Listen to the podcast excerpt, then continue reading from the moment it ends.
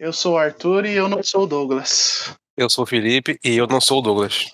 Eu sou o Gustavo e eu não sou o Douglas. Sou o Thiago Salomone e eu não sou o Douglas. Eu sou o Douglas e bem-vindo a mais um Douglas Cast, esse podcast bonito, lindo, que todo mundo ama e que fala sobre assuntos completamente inúteis, mas totalmente relevantes do mundo game. Sou o Douglas, você não é o Douglas. Eu sou o Douglas, você não é o Douglas. Eu sou o Douglas, você não é o Douglas. Eu sou o Douglas. Eu sou o Douglas, você não é o Douglas. Eu sou o Douglas, você não é o Douglas. Eu sou o Douglas, você não é o Douglas. Eu sou o Douglas. Eu sou o Douglas, você não é o Douglas. Eu sou o Douglas, você não é o Douglas. Eu sou o Douglas, você não é o Douglas. Eu sou o Douglas. Você está ouvindo? Douglas Cast.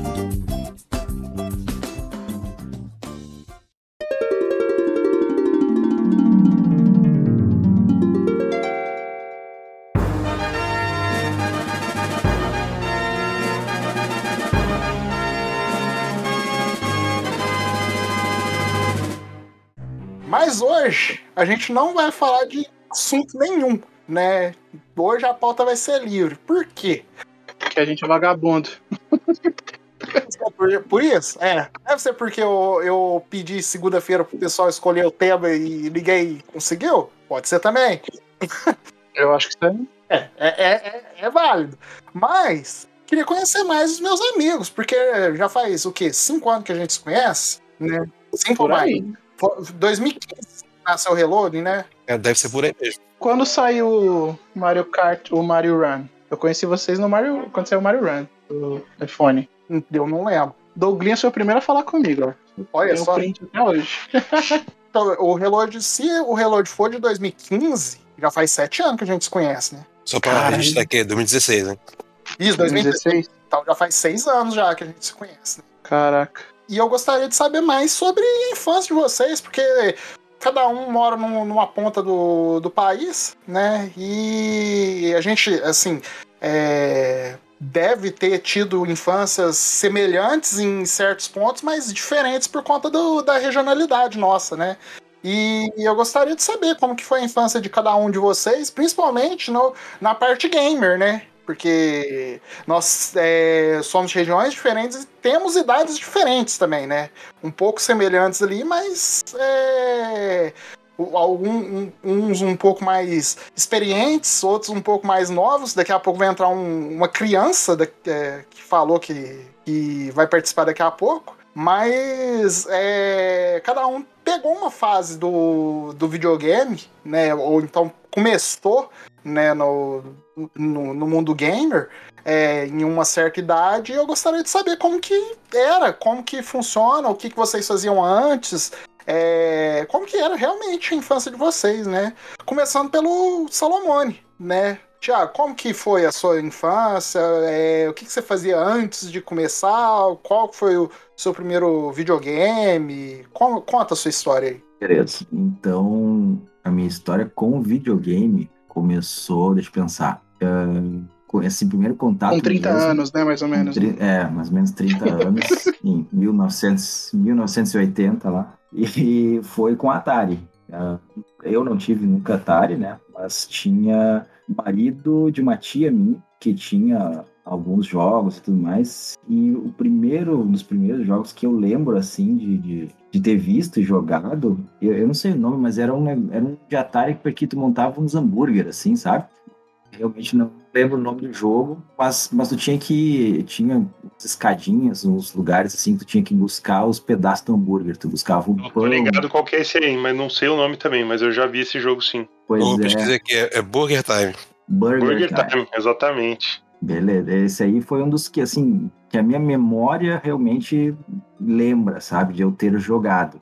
Eu, eu vi antes aqueles Frogger da vida, Pitfall, eu já tinha visto, mas eu nunca tinha jogado, né? Só na casa de alguém e tudo mais. Daí o mais próximo foi esse marido da minha tia, que teve um videogame, né? tinha um videogame, não lembro qual que era, não sei qual, qual videogame que era, mas eu lembro de jogar bastante esse. E daí nesse mesmo videogame tinha um outro jogo de umas de uns insetos, umas abelhas, assim, que tu tinha embaixo da tela, tu tinha uma latinha de spray, né? De veneno que tu lançava e matava os insetos assim lá em cima. Então essas foram as minhas primeiras experiências. Depois disso, meu mesmo, uh, eu tive um. Não, não era videogame, né? Mas um computadorzinho daqueles TK-85 Color Computer. Não sei se vocês chegaram a pegar isso. Mas o computador ele era embutido num teclado, certo? E a gente e ligava na TV. E daí ligava o computadorzinho na TV e as coisas. Pro... Magic Carpet lá. Não, sabe que esse não, não, não jogava. Uma lembrança assim que eu, e, e o interessante é que muita gente talvez não tenha pego essa, essa época, as, os programas, os jogos que eu, que eu tinha nesse, nesse computador, eles eram todos em fitas cassete. Então, é, tipo, se eu quisesse jogar um jogo, eu tinha que achar no, no gravadorzinho onde é que começava o, o, programa, né? Dar um comando no computador e fazer o load do, do jogo na, naquela fita cassete. Bem, tinha, que, que rebobinar a fita depois de usar? Como é que funcionava isso aí? Exatamente. Daí tinha que, tinha que voltar. Claro, fita cassete, velho. Tinha que rebobinar depois que, depois que, que, que jogava, né? Que, que carregava o jogo. Mas enfim, e, e, daí eu me lembro de alguns jogos assim bem bem claramente. Um deles é o Thanatos ou Thanatos, alguma coisa assim, em que tu é um dragão, é um dragão e vai voando assim, e pega, e tem uma uns bonequinhos que vão atirando umas flechas, alguma coisa assim. E esse eu me lembro bem. Tinha um outro jogo dos Transformers também que daí eu já não lembro muito, mas enfim, dessa época. E depois disso, meu mesmo, que eu tive de videogame primeiro, foi um Top Game, acho que é Top Game 9000, 3000, alguma coisa mil assim, da CCE. Isso, é ele mesmo. É, ele a, mesmo. O seu controle era quadradinho, né? Era um controle retangular, ele tinha um, um manetezinho, né, para cima e dois botões vermelhos, um de cada lado. Daí é, eu jogava ele de lado, assim, inclusive, né? É uma porcaria aquele negócio que quebra, quebrava muitas vezes, dava muito problema, mas foi. O fio era péssimo, ele quebrava muito. Era bem, bem ruim, assim. O videogame em si era, era muito ruim, mas foi ali que eu joguei Mario, Super, o Super Mario não, né? Mario Bros. pela primeira vez. Tinha um outro jogo de nave, que é Salamander, também joguei ali. Isso é bom, hein? Uh, lembro desse aí. É, bom, bom. Eu, até hoje, essas fitinhas aqui, elas estão comigo até hoje, assim, sabe? É área emocional direto, mas tem aqui guardadinho do meu lado. Daí eu tinha um Tiger Rally da vida e mais alguns outros, assim, que meu mesmo eram poucos jogos, acho que só uns quatro ou cinco mas na, naquela época eu já alugava, né? Tinha locadoras, assim, não era perto da minha casa, mas eu ia nas locadoras, alugava joguinhos e, e jogava. E depois. E não disso... tinha nenhum Mario, né? Por isso que foi virar é, fã de tinha. Sonic nessas porcaria aí. Não, mas eu tinha Mario. Eu, eu tenho o Super Bros, o Mario Bros, o primeirão aquele, né? Ah, o Bros 1, eu tinha, sim, é o que veio com o videogame.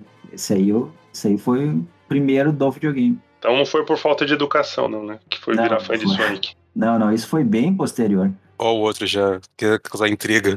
Pois é. Mas depois, assim, depois desse Nintendo, né, do, do NES, eu não tive Master System, por incrível que pareça, pulei direto pro Mega Drive. Daí não Sega. Daí sim, abri meus olhos, coisa maravilhosa, cores na tela e tudo mais, né? Boneco se movimentando direito. Mas de infância, isso Daí, infância mesmo, que eu lembro de ter jogado muito era o, era o Mega Drive, né? Porque os outros eu era menor, assim, não tinha muita coisa. NES, Mega Drive. E daí depois pulei direto, assim, algumas gerações, fui direto pro PlayStation 2 e, e mais recentemente pro PlayStation 4. No meio ali teve Dreamcast, né? E aqueles os portáteis da Nintendo. Mas isso eu já era bem mais velho, já estava até na faculdade, né? De infância mesmo foi o NES e foi o e foi o Mega Drive. E daí jogo, jogos que eu lembro, assim, jogo de infância para mim que eu jogo e, e volto toda nostalgia. Ninja Gaiden, daquele do, do Nintendinho mesmo, né? Aquele é muito nostálgico. Esse é bom, hein? É bom, eu gostava bastante. Verei recentemente, maldito aquele jogo também, nus. Mas é bom, mas é bom. Não, é bom, é bom. Mas é bom. Eu nunca, nunca zerei, assim, posso dizer com to toda honestidade. Tem que eu nunca zerei. acho que ninguém, né? Eu lembro que eu chegava no último chefe, mas nunca matava ele, não. Só fui matar com save state depois. Não, e outra, não tem nem jeito, porque eu fui jogar no Super Nintendo, né? A versão Trilogy, né? E você chega na, na, na última fase, você chega no último chefe, se você morrer na última forma do último chefe, Você volta no começo da fase. Volta tudo, é. é Você volta no... Aí não dá, cara. Aí, infelizmente, não- aí eu tive que usar save state mesmo. Tive que apelar, porque eu tu não tem nem tempo pra isso, né? Mas É, é, não. da hora. Né? já tenho quase 35, filho. Tem vida. Aquela aberturinha do, do Ninja Gaiden lá, os ninjas lutando, pra mim é muito clássica. Aquela musiquinha tocando, os dois ninjas pulando no ar, aí um cai. Puta, que puta, vem na muita nostalgia também essa aquela aberturinha aqui. A CG da época, né? Era um slideshow praticamente, mas eu achava muito louco aquilo lá. Não entendia nada da história, mas achava muito louco, né? Hist- História era detalhe da época. Ninguém liga pra nada. É, mas você ficava, eu ficava querendo entender, né? Aquela parte da segunda fase que ele entra no- numa sala, aí a mina puxa o revólver, dá um tiro nele, você fala, caramba, por que, que ele tomou tiro? Não tinha nem ideia, né? Os caras já sabiam fazer CGzinha naquela época, filho. Você tá maluco. Os caras eram bons mesmo, tá? Mas falando nisso, Gustavo, e aí? Como foi sua infância? Cara, eu também sou dessa, dessa geração mais velha, né? E eu acho que o primeiro, o primeiro contato que eu tive mesmo com videogame foi, foi mesmo na minha casa mesmo, que o meu pai que, que comprou, acho que deve ter sido no longínquo ano de 1986, que ele comprou um Atari 2600, que era aquele da CCE, né? Que era o, o mais fuleirinho que tinha, né? Não era aquele de madeira, né? E o primeiro jogo, eu lembro de ter jogado, foi o Frogger, né? Famoso jogo do, do sapinho, né? Sapinho de atravessar a rua. E, e, eu joguei, e eu joguei o Atari por muitos anos, foi só numa TV preto e branca, né? Então eu não tinha muita ideia de qual era a cor dos jogos, né? Porque videogame estragava a TV, né? Então a gente tinha uma segunda TV em casa, que era TV preto e branca, que era mais velha, e que ficava no quarto, que podia jogar com essa TV, né? E aí a gente, eu sempre joguei o Atari na TV preto e branca. Depois, só depois na geração seguinte que eu fui ver as cores do jo dos jogos de Atari, né? E eu lembro. Caraca, eu tô tentando imaginar a sua reação de tudo preto e branco. Ah, tá, ok, preto e branco. É, Mas então, eu, eu fui ver na casa do primo. Isso, como é que como assim? Tem Tá cores, é totalmente verde. diferente. É. Eu não tinha ideia de como era a cor do, do jogo, né? Foi muito diferente quando eu vivi na casa de um primo meu, assim, que tinha um Atari também, aquele joguinho de boxe. Eu fui na casa e falei, caramba, é tudo colorido, né? Que meus pais não deixavam ligar na TV da sala, Aí pô, mas detalhe, aí, tá- aí imagina a reação do primo. Pô, cara, tá doido, cara? É verde, É, sim, tem verde aqui, é azul. é Qual sempre problema? assim, né? E você fala, mentira, você tá mentindo pra mim, é preto e branco. É, pô, quem que vai, vai ligar na outra TV? E pra mim, dessa geração. Até não sei se vocês chegaram, de repente tu pegou, Gustavo, mas vocês chegaram a pegar aqueles monitor de fósforo verde que tinha? Tive, tive, eu tive um 286 também, mas isso foi bem depois, assim, também. Pois é. Ele já era velho na época que meu pai comprou também. Eu jogava um- uns jogos também nesse é, 286. Tinha um, o do Prince, Indiana Prince. Jones, Templo da Per... Prince, né? Prince of Persia, né? O Indiana Jones, Templo da Perdição. Indy 500, né? Que era também um, um de corridinha. E tinha... Tinha um também de, de um, um cara um, que era um bartender que ficava servindo cerveja lá também, que chamava Taper. né? Eu lembro desse, jogo, desse joguinho também. Tudo monitor fósforo verde também. Do Atari, assim, que, que mais eu lembro era principalmente o Uncharted da época, né? Que era o Pitfall. Pra mim era o melhor jogo que tinha do, do Atari, né? Quando o cara pulava lá no, no cipózinho, né? Fazia o, o gritinho do Tarzan, né? Pô, o cara gritou, fez o grito do Tarzan, né? Parecia que pra gente, na época, era a voz aquilo lá, né? Era da hora mesmo. E um que me deixava tenso quando eu era que eu lembro assim de, de muito pequeno jogar era o River Raid, por incrível que pareça, era um jogo de avião, mas que me deixava nervoso. O barulho do, do avião faltando gasolina ficava aquele. Eu ficava muito desesperado, eu queria tipo largar o controle. Eu queria chorar, porque ia acabar a gasolina do avião, o avião ia cair. O- tipo, eu lembro que eu não podia nem jogar no começo. Foi depois de um tempo que eu fui acostumando com aquele barulho pra poder jogar o jogo do, do River Raid. Raid, o pessoal fala. Muitos do- das pessoas falam que é um, o, melhor, o melhor jogo de Atari é ele, né? É, tem, é, é um jogo bem interessante também. Eu, eu nem sacava que era um rio também, né? Que era que o, o caminho principal era um rio, né? Saía do rio, batia e caía, né? Eu nem me ligava nisso também na época. Até porque era preto e branco. Então, É, também. Isso também era um, era um limitador grande, né?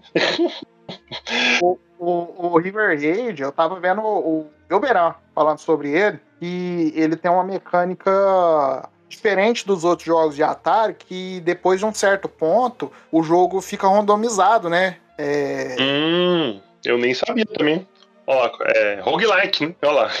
É, seria mais ou menos isso. Porque geralmente os jogos de Atari, você tinha uma tela e aí era tudo programado. Repetia, né? Isso, depois repetia, ficava mais rápido no máximo, mas repetia, né? Isso, exatamente. O River Raid não. A própria inteligência artificial randomizava o, o jogo. E aí, tanto que ficava mais difícil por isso, porque você não decorava, você não, não tinha como decorar os caminhos, né? Você tinha era que ir e fé, né? E vai, né? Isso é interessante, por isso que muita gente elogia bastante o, o River Raid. Mas o Pitfall também não tinha isso, porque eu nunca entendi a lógica do Pitfall, que, que pra mim era sempre diferente, todas as, todas as telas diferentes. Não, o Pitfall, ele tem um outro esquema. Tinha tempo também, né? Era. Você tinha 17 minutos pra pegar 30 caixinhas de ouro, entendeu? Aí, se você não pegasse, aí o jogo resetava. Se você pegasse, zerou, entendeu? Mas, mas de uma tela para outra era uma coisa assim, depois da primeira tela sempre vem a segunda igual, ou era... Era. Meio Isso era. Era assim. Novas, só As que primeiras- voltar, entendeu? Por exemplo, é, você esqueceu, é porque o Pitfall ele era bom porque você podia tanto ir pra direita quanto pra esquerda quando começasse, né? Isso. a- os ouros estavam espalhados em tudo. Só que a gente não sabia. Pra gente era só seguir em frente e pular do jacarezinho, né? O... Aí o Weberão falou, explicou, falou, ó, você tem um certo tempo pra pegar 30 ou 20, não sei o que, potinhos de ouro. É, só que, por exemplo, se você tá lá no fim, você pode voltar pro começo. A- as telas, elas não mudam, igual o River Raid que, que mudava, ou então um, roguelike da vida. Não, você volta à sala e a sala continua a mesma, mas é, você pode voltar até lá no, no início do início, né? Do, da, da, do, onde você começou e depois seguir à esquerda, entendeu? Ô Douglas, e o curioso do, do Pitfall, que aqueles gráficos de Atari, na época eu não conseguia entender, entender direito o que que era, né? Tinham aqueles barris, eu não, não sabia que era um barril pra mim, achava que era um coco aquilo. É, E o, e o escorpião, que eu passava com o escorpião embaixo, eu, não, eu achava que era um trombone. Eu falava, que tem um trombone ali embaixo. Caraca. pixel esquisito, velho. Mas, mas agora que a gente pode, uai, mas é um escorpião mesmo. Que era, né? Mas é, tinha que ter muita imaginação naquela época, né? Mas também, pra- pra te... Além da imaginação, tu tinha as maravilhosas capas dos jogos daquela época, né? Puta, as- que não tinha nada capas a não ver com tinham nada. a ver com nada, exatamente. Não, o, o meu, o foda é que quando eu peguei a época, eu, eu, eu joguei Atari depois que eu joguei o, o Nintendo, o Nintendinho, que eu tive um Top Game também, né? O meu primeiro videogame foi um Top Game. Os meus jogos eram aqueles 4 em 1, saca? Que você muda a chavinha, então não tinha imagem. Aí você ficava, que que é isso?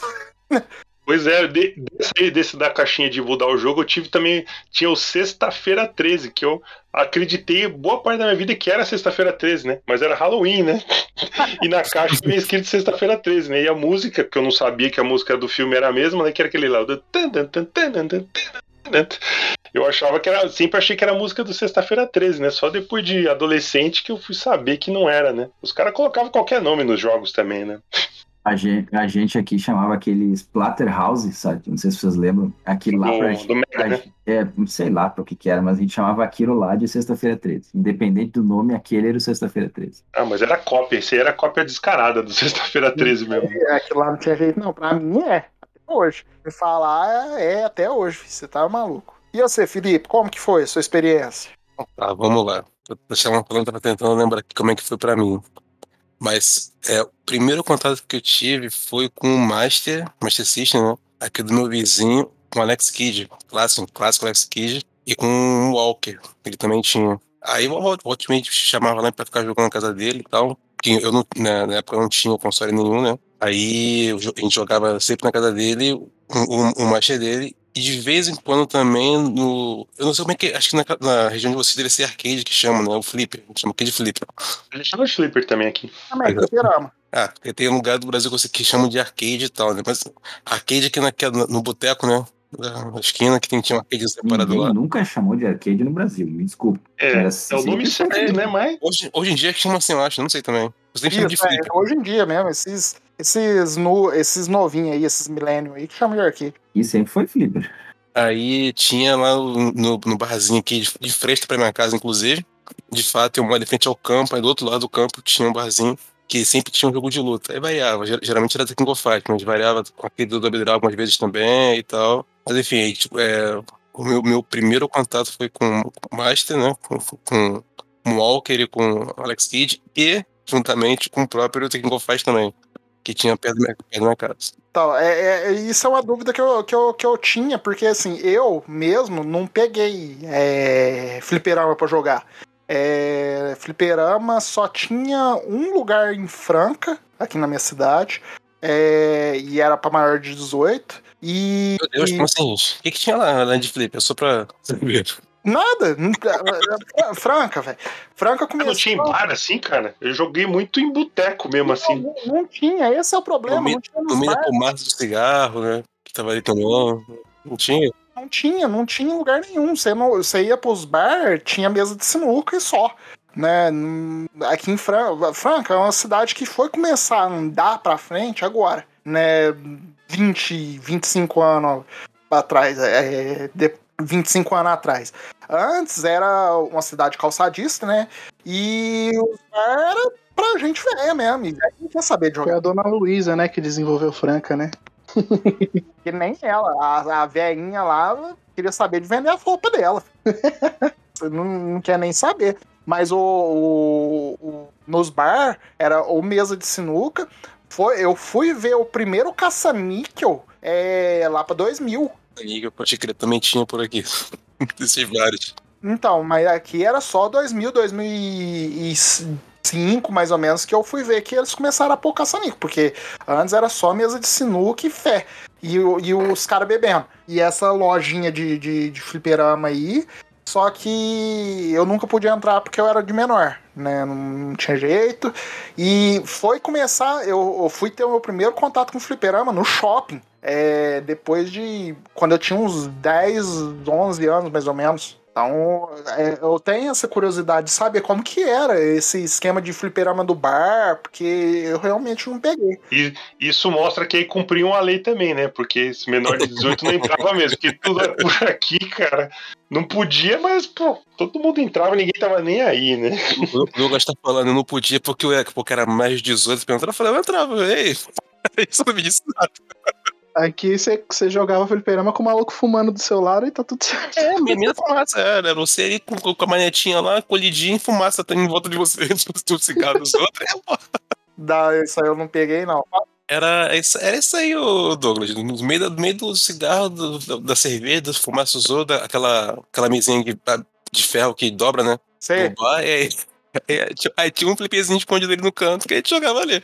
Nossa. Ô, ô Felipe, mas você não, você não, não- O Master você não teve, ou você teve também? não. É, não, o Master era você só. teve foi qual? Foi o primeiro que você teve? O primeiro que eu tive, assim, na minha casa, que eu tinha que ligar e tal, foi o clássico também da época, né? O Dynavision Radical. Não, da Navision, três, Nintendinho eu acho. também. Eu não entendi. Aí ele ve- que veio com sete, com aquele cartucho com sete jogos, né? Tinha aquela pistolinha também, vocês lembram? O Duck Hunt, um jogo, um jogo de bandido lá. Cara, o meu Nintendinho que eu tive era um genérico também, mas eu nunca mais vi ninguém que te- teve ele. Meus vizinhos tinham também que chamava Beat System. Ele era meio que uma cópia do formato do NES. Ele, olhando de longe, parecia com o NES original mesmo, mas ele era meio. tinha uma rampinha meio na frente da tampinha assim dele. Mas eu vejo que o mais clássico mesmo, que a maior, maioria do pessoal teve, foi o Dynavision e o Top, Top Gear, Top Game também, né? Mas o meu era, era um clone do, Beat, do, do NES, assim, bem parecido. Na verdade, por exemplo, eu, é, além de mim, agora eu só conheci o Thiago, que teve Top Game mesmo. Geralmente, o pessoal tinha o Turbo Game, que Turbo era Game, é verdade. Que era o Top Game, só que com o controle do, do, do, do Mega Drive virado de cabeça pra baixo. O Turbo Game era aquele que tinha. ó, funcionava o cartucho japonês e o americano, que você tinha um- virava assim, uma, Isso, tanto ele quanto uma chavinha, né? Não, não é que você virava uma chavinha, ele tinha uma capinha que Uma tampava. capinha, né? Isso, isso, esse mesmo. Esse mesmo que tá tentando lembrar. A única diferença do Top Game pro Turbo Game é que o controle do Top Game era quadradinho, né? Com um fio lateral, que, pelo amor de Deus, né? Estragava tudo, igual o Thiago falou. E o Turbo Game era o controle do Mega Drive virado de cabeça pra baixo. A gente falava Divertido, que né? o controle- É, que era o controle do Batman, né? Que ficava fazendo ali. Mas a única diferença deles. Mas ele- os dois aceitavam os dois cartuchos. E Não, o meu não. O meu só aceitava o cartucho pequenininho. Só? Só, só o pequenininho. Aí o meu aceitava os dois. O, o seu, seu era, o seu a caixa era uma caixa que tinha um avião? Pá, mas você tá me perguntando demais, Douglas. Caixa? Como é que eu vou saber? Muito específico. deixa, eu procurar, deixa eu procurar aqui que eu te digo direitinho qual que é, só um pouquinho. ah, é, isso era uma coisa legal do Dynavision, ele tinha entrada pros dois, pelo menos o meu tinha, né? Eu sei que tinha alguns que não Ah. tinha, mas o meu tinha entrada pros tinha. dois. Eu Eu não sei- adaptadorzinho. Eu não sabia qual era a diferença de um pro outro, eu sei que tinha os dois, muitos anos depois que eu descobri que era por causa de país diferente, né? Não, o meu tinha, mas eu só tinha a fitinha japonesa, porque os cartuchos 7 em 1, 20 em 1 que eu tinha era tudo japonês. Eu fui descobrir uma fita grande com o Ninja Gaiden. Um amigo meu tinha o Ninja Gaiden, aí ele me emprestou, falou, "Ah, mas essa fita é muito grande, né? Ele falou, não, mas entra aqui nessa entrada aqui. Falei, não, mas ela não entra, porque você colocar na entrada de 72 pinos, você tem que virar o cartucho de costa. E eu não sabia. E aí ele virou o cartucho de costa, é aí que eu fui descobrir o Ninja Gaiden. Aí eu fiquei apaixonado naquele jogo, joguei uma vez só na vida, aquela vez, porque aí ele levou e nunca mais me emprestou. E, e já era. né? E aí depois eu voltei pra fita japonesa. A maioria né, dos piratas era nesse formato japonês, né? Que era 60 pinos, né? 60 pinos, 72 pinos era americano, né? Isso, exatamente. Isso mesmo. Achei aqui o que eu, o que eu tive aqui, ó. Ele, ele tinha escrito Top Game na, no videogame, tá? Só que na caixa ele tava aqui, ó. VG 8000. Daí tem ali videogame alta resolução CCE. Compatível com o Nintendo. Não, o meu era diferente. O meu era. Era azul o teu?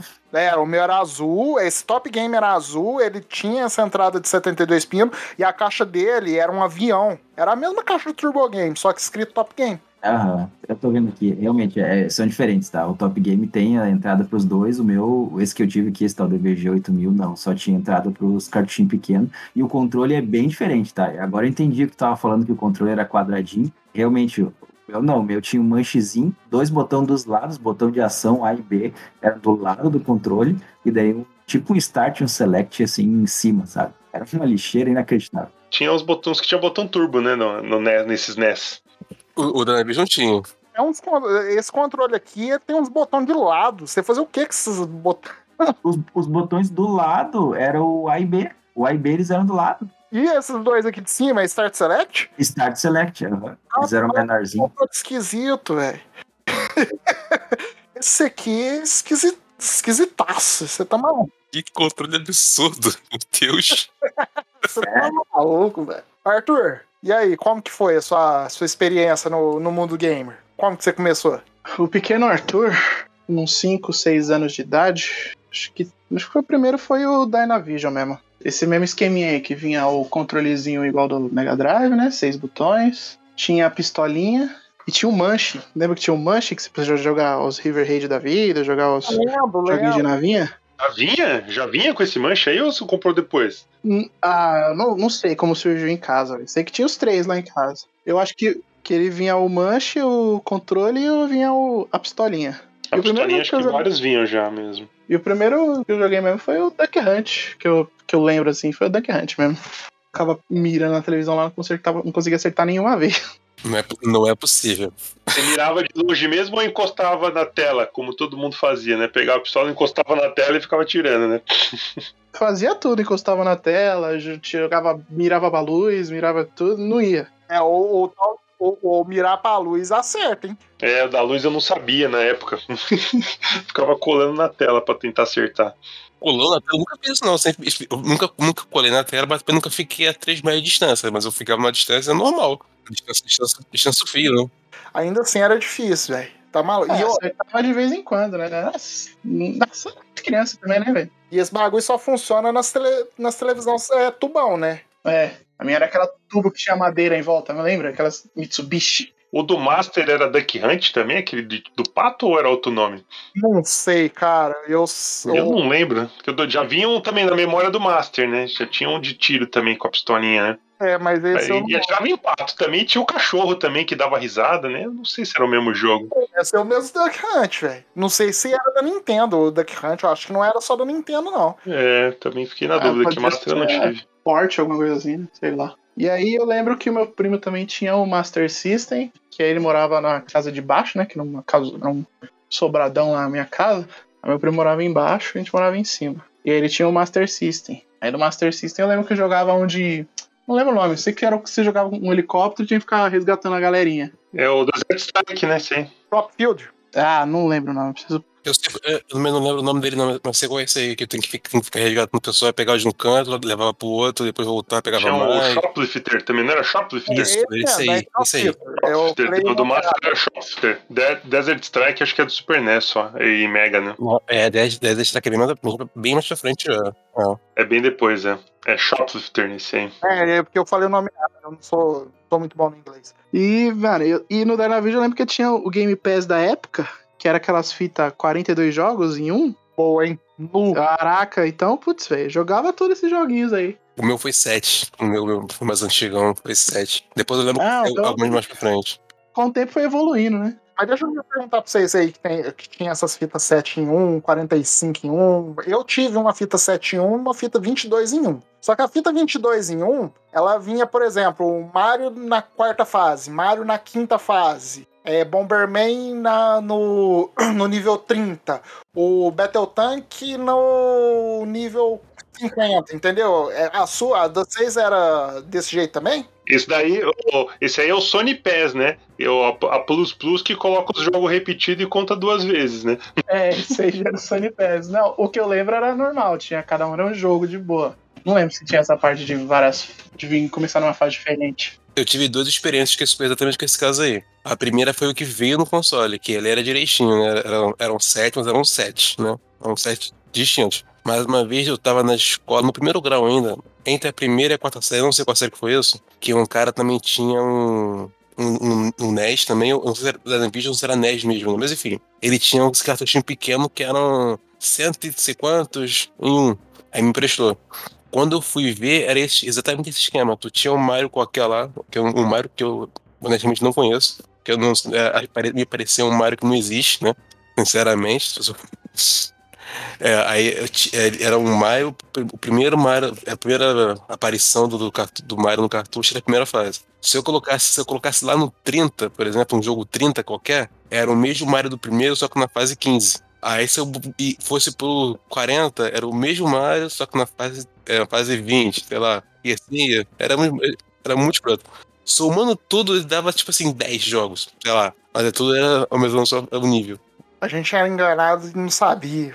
Os caras eram foda mesmo, velho. O mais enganado que isso, só quando você comprava aqueles, aqueles CD, aquelas revistas que vinha com CD, que aí vinha um demo, né? Um, um disco de demo de alguma coisa, e depois um CD com, sei lá, 70 jogos. Tu vai ver só jogo de Free Flash. É, aquilo lá era só mesmo. Eu peguei essa fase em 2006, você tá maluco, velho. É por aí também que eu comprava. É, eu, eu comprei uma dessa, é, detonado do GTA, achando que ia zerar o GTA San Andreas, não vinha nada, velho. Não, mas vocês não reclamem das revistas de videogame dessas aí, da, da CD-ROM, porque foi com elas que eu tive o prazer de conhecer Time Cop. Não, era Time Cop ou Time Commando, agora não lembro. Time Comando, Deus, nossa. cara, esque- não, Time não, não. Comando, nossa. Ô, Arthur, continua aí, Arthur. Esquece aí. É Vai. hoje, né? Time, Time Commando, eu lembro que eu joguei na casa de um cara aqui perto da minha casa, que ele me mostrou não sei o que, assim, as primeiras fases, falei, caraca, quero jogar. Aí ele foi e gravou pra mim, levei pra casa, nunca tive coragem de zerar de tão ruim que eu achei que eu cheguei. Quando eu joguei mais tempo, né, achei tão ruim que não tive coragem de terminar ele. É que chega, esse não. jogo, né? Ele saiu daquela época que qualquer merda 3D a gente achava que era bom também, né? Só porque era 3D. 3D, nossa, pô. Tipo Star Fox, né? Depois, né? Tipo Star Fox. Textão demais hoje, hein? Um pra falar mal de Star Fox, outro pra falar bem de Time Comando. Tá, tá Star Fox é cretiníssimo, velho. Mas, Arthur, continua aí, e aí? E aí, bom, de- depois do joguinho aí veio o melhor console de todos os tempos, né? Super Nintendo. Aí foi. foi, foi o, já teve o Super Nintendo Baby, já, já tive o Baby. Tive nem o grandão. E aí veio com o clássico Mario, né? Super Mario World. E aí acho que minha mãe, meu pai, minha mãe comprou junto com Street Fighter, do- Super Street Fighter 2. Eu lembro que até hoje eu joguei, joguei, não sabia dar Hadouken, que era muito moleque ainda, né? E eu consegui zerar, eu consegui zerar com o Ryu sem dar Hadouken, velho. Isso aí foi um grande feito gamer da minha vida. Voadora rasteira, voadora rasteira, voadora rasteira. Cara, voadora rasteira, soquinho, soquinho, soquinho, soquinho. Era assim, velho.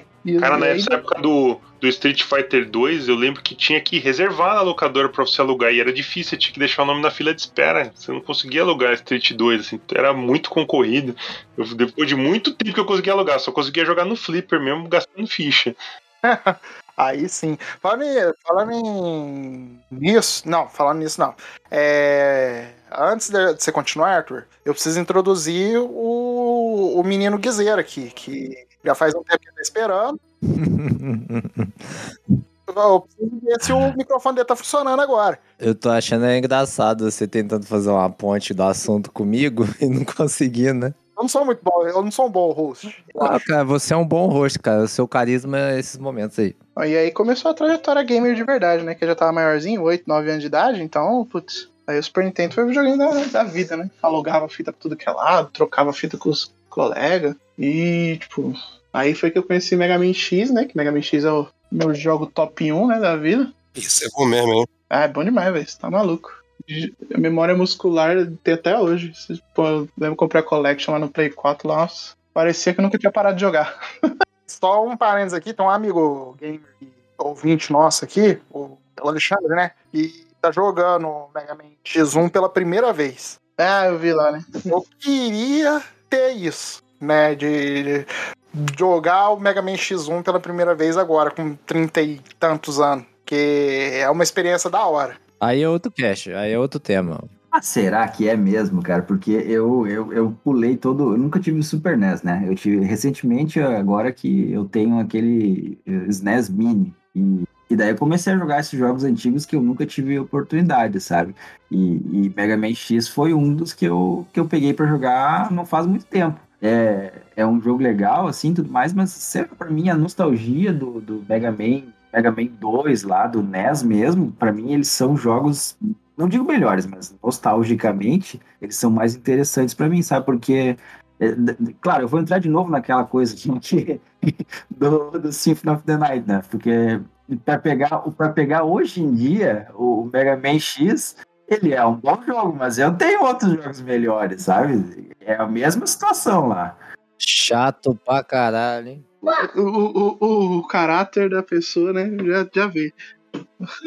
Não, mas eu vou, dessa vez eu vou tentar defender o Thiago. O Symphony eu até entendo, porque a mecânica realmente mudou. É, hoje você pega Metroidvanias aí que realmente são é, mecanicamente muito melhores. Né? É porque o Symphony of the Night ele é um primor até hoje, né? Mas eu entendo. O Mega Man X eu não vejo um jogo parecido até hoje, não. Até o Mega Man é, o Zero, é, que tem mecânicas diferentes, eu prefiro o X. Né, porque o X ele é, é até mais simples. O X eu acho que ele encontrou até o equilíbrio entre a dificuldade do Mega Man antigo né, com a modernidade do Mega Man Zero, entendeu? É porque o Mega Man Zero veio depois, mas assim, com coisas modernas, o esquema de você trocar armadura, essas coisas, é... então o Mega Man, pelo menos o X1, porque o X2 e o X3 realmente É, o, o Mega Man X ele, ele trouxe a inovação que precisava, né? Porque, bem, ou- bem ou mal, mesmo que tem coisinhas novas entre eles, a estrutura do Mega Man 1 até o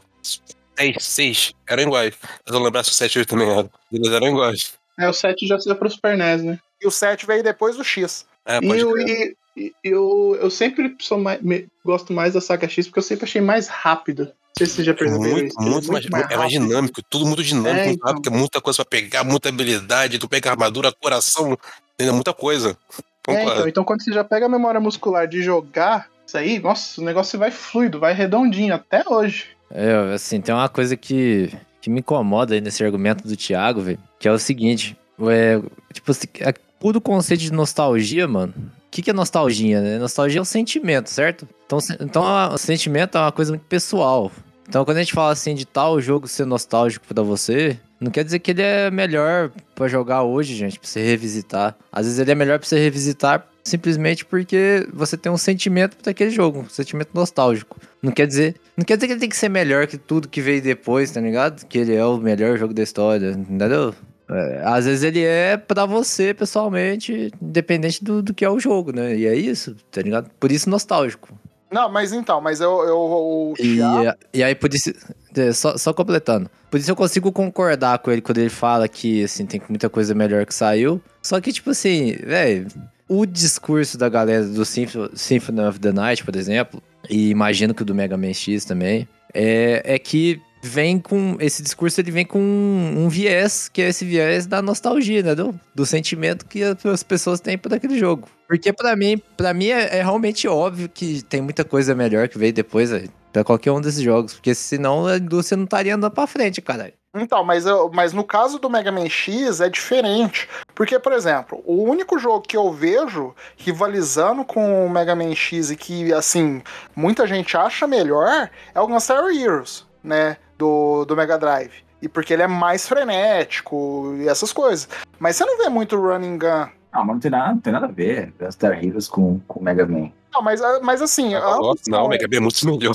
Sempre foi muito melhor. Não, mas eu falo assim, tirando o Mega Man X, o que, que a gente teve aí? Comparam bastante com o Shovel Knight também, né? Mas eu prefiro o Mega Man, né? Não, mas o, o Shovel Knight ainda é um jogo de plataforma, ele não atira, entendeu? É jogo plataforma com tiro mais próximo do Mega Man, nem falo só do X, do Mega Man foi o 2020XX, entendeu? Que era o Mega Man, entre aspas, e o jogo lá do. do o jogo que flopou lá, eu esqueci o O nome. Mighty Number 9, né? É verdade. É os dois, entendeu? Não tem mais. Talvez o Cuphead. O Cuphead é meio running guns também, mas aí não tem. Não, não, o Cuphead é, é boss rush, né? ele não chega nesse a ser running gun, não. Cuphead é ruim. Concordo, concordo. É bonito. Ele é difícil. É, exatamente. É lindo, mas Mas ele é difícil. Lindamente ruim, né, cara? lindo, difícil, mas como jogo. É. Pode, pode banir já? Não, só pra saber. É o Boss Rush, né, gente? Aqui é Douglas Cash, né, velho? Então, né, essas opiniões aí são normais, né? Se não falar mal de jogo que o pessoal gosta, ninguém mais vai ouvir. Assim, ó, só, só queria deixar claro que o, que o, o Guilherme ali na, na- no discursinho que ele deu e tudo mais, ele simplesmente concordou com tudo que eu falei sempre aqui nesse, nesse, nesse podcast. Concordou mesmo. Exato. Concordei, de- só não, só não concordei na questão da nostalgia que tu falou aí. Mas é, mas exatamente isso que eu sempre falei, cara. Até perdi a voz aqui, eu fiquei esganiçado. Mas é, é exatamente. É o que eu sempre que eu sempre falo, cara, porque os jogos em si, eles estão evoluindo sempre. E pra mim, esses jogos, ah, essas estrelas intocáveis que todo mundo sempre fala, tem coisas melhores. Agora realmente o Douglas me pegou, ele me colocou em, em xeque-mate, porque eu tava pensando aqui alguma coisa que tenha no estilo e que tenha superado Mega Man X e Mega Man da vida. Não consigo pensar em nada muito parecido, sabe? Porque a Mega Man saiu tanto jogo que ele mesmo se saturou, né? É isso que eu ia falar, eu acho que ele, ele se matou. Ele, ele, tanto que ele, ele saía pra caramba um monte de Mega Man, Mega Man X, Mega Man 8, Mega Man Bass, Mega Man não sei das quantas, Mega Man Zero, Mega Man. Ou aquele outro que é do, do, do GBA também, sem ser o Zero. O. ZX. O ZX. ou- mas é isso que eu falei, ele, ele é- ele é diferente. Embora o nome seja o mesmo, ele ainda assim saiu um pouquinho da, da estrada. né? Ah, é, ele é Metroidvania, né? O Mega Man Zero é bom, inclusive, hein? Vale a pena. É muito bom. Do GBA, né? Que tem vários jogos até. O Mega Man Zero eu não consigo jogar direito. Sei lá, eu tenho que reacostumar. Eu comprei a versão do. Essa versão Zero ZX aí, né? E eu vou tentar rejogar. ele, Porque, assim, realmente ele é muito bom, mas sei lá, eu devo, tô, tô tão acostumado com a mecânica de fase que eu não, não me adaptei bem a ele. Ela é meio estranha, né, de se jogar. Ela não tem a freneticidade do- dos outros Mega Man. Isso, exatamente. É mais Mas lento, é mais cadenciado, né? a mecânica de voltar a fazer as missões é da hora. E ele é difícil, porque você vai matar o chefe, você tem que arrancar seis barras de vida dele. Ô, ô, ô Douglas, você tá perguntando a galera na questão da infância ou virou o Mega Man Cash mesmo? Não, não, eu tô perguntando da infância, é porque era transparente. Não, eu só tô, só tô tentando puxar a sardinha pra você fazer a pergunta pra mim também. Não, calma, relaxa. Então, relaxa. Tá acelerado aí, meu filho. Esses Millennium, viu, velho? Ansiedade. Millennium, Millennium sofre com ansiedade. Tem uma cartinha do ouvinte aqui, ó. Cartinha do ouvinte Sérgio Martins está dizendo aqui que o melhor Mega Man é o Mega Man Zero. Abraço, Sérgio. Continua aí no- no- na patronagem, hein, financiando o Douglas Cast. Um abraço. Eu acho que o nome já diz, né? Mega Man Zero, nota, né? Então, E- então aí depois de, do Super NES, Aí, putz, só fui ter videogame depois só no 360. Nessa vida toda aí, dos 9 até os 18 anos, foi tudo em locadora. Eu Sério? joguei. Foi, foi tudo locadora. Pô, Play locador, é um, 1. locador é um legal. É da hora, né? É, velho, local, local da hora, mas tem uma fase bem zoada da minha vida que eu fiquei viciado de, de vez, maluco. Sério? Foi, mano. Mais ou menos ali na, na quinta série ali, aí abriu- a gente mudou de casa, né? Eu abri, tipo, abri uma locadora bem de frente. Aí, aí, putz, velho. Minha mãe tinha que sair pra trabalhar, né, velho? Virou amigo do patrão, da locadora. o Ah, você tá maluco. Aí era o dia inteiro lá, velho. Chegou a ter que proibir de entrar lá, porque não ia pra escola e fazer porra nenhuma, só queria jogar videogame. É bom que eu me arrependo até hoje, que eu, ven- que eu vendi o meu videogame pra jogar locadora lá, pra jogar Xbox, pra jogar Torrou tudo. de- Jagari. Caralho. Foi foda. Vocês entraram na moda das Lan House também ou foi só locadora? Não, Lan House eu cheguei a pegar. Inclusive, teve uma época que eu tava no segundo grau já, que tinha uma Lan House assim, relativamente perto, de repente, 10 minutos de distância andando, de repente. Aí, a gente- um dia que a gente saía cedo. né? A gente saía, se não me engano, com dois tempos antes da hora, se não tô enganado. Aí, todo, pessoas geral ali jogava Age of Empires, dois, eu acho, né? Dois na época, não, isso mesmo. Geral jogava, então o que a gente fazia? A gente chegava, juntava dinheiro até a sexta, aí chegava na sexta, ninguém comia na escola, nada. Aí ele pegava o dinheiro, ia todo mundo pra Lan House pra pagar, tipo, duas horas, eu acho, de, de LAN pra jogar contra. Aí já todo mundo junto. Aí juntava, sei lá, cinco, seis pessoas, fazia time, né? Aí ia todo mundo pra jogar of Empires contra. Toda sexta-feira de fazer isso. Cara, é, o, o Arthur falando aí de que ficou a infância inteira, até a adolescência, né? Jogando em Lan House, eh, locadora, né? Pô, Isso. é- o negócio des- desses ambientes, né? Que. Finados ambientes aí que não existem mais, né, velho? É que são ambientes extremamente sociais, né? Eu acho que é uma experiência que dificilmente vai se repetir. Porque o online não repete exatamente como era, assim. Tá ligado? Até porque se tu colocar uma criança no meio de um monte de adulto fumando e, e se drogando, não vai dar muito certo hoje em dia, né?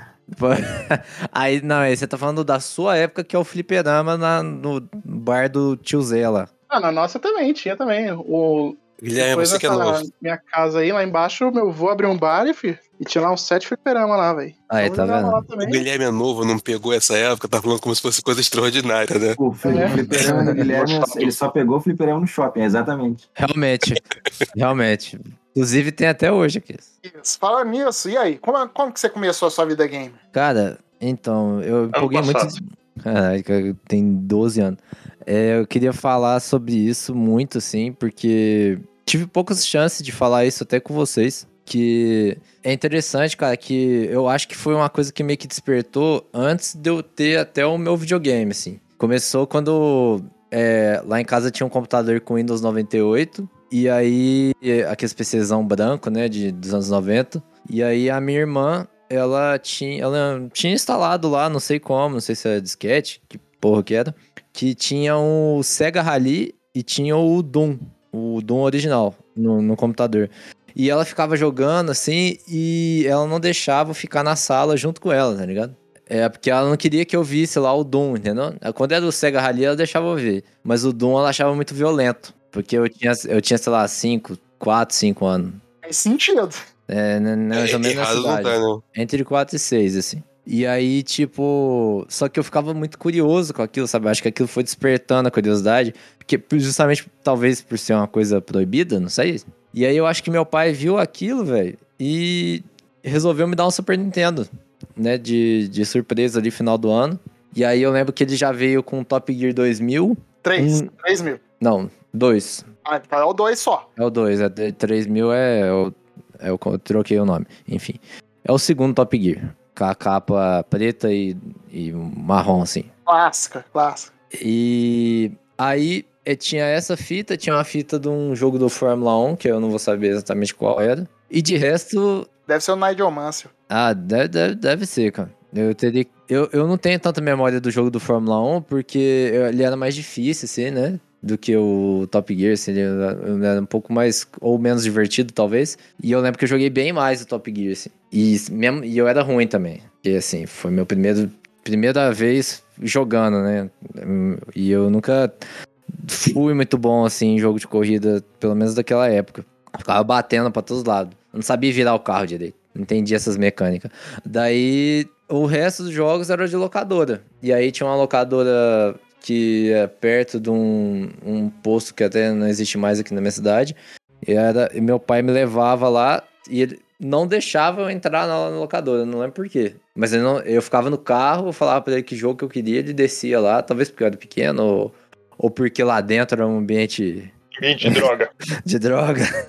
Vocês locadora? aí? o, o Guilherme, que locadora é essa que vocês andavam lá? Só pra. Eu não, eu não é sei, possível. Só sei que ele não deixava eu entrar lá, tá ligado? Eu tenho, a minha memória é meu pai lá dentro e voltando com, sei lá, a fita do Goof Troop, a fita do, do jogo do Pato Donald, do Mickey, ou o, o International Superstar Soccer, tá ligado? Sei, sei. E aí. Era pra- talvez era pra não ver os que tinha lá, senão você ia querer pegar Mortal Kombat, ia pegar outros, Talvez- uns jogos talvez. não adequados pra idade, né? Ele não queria nem que você visse, talvez, né?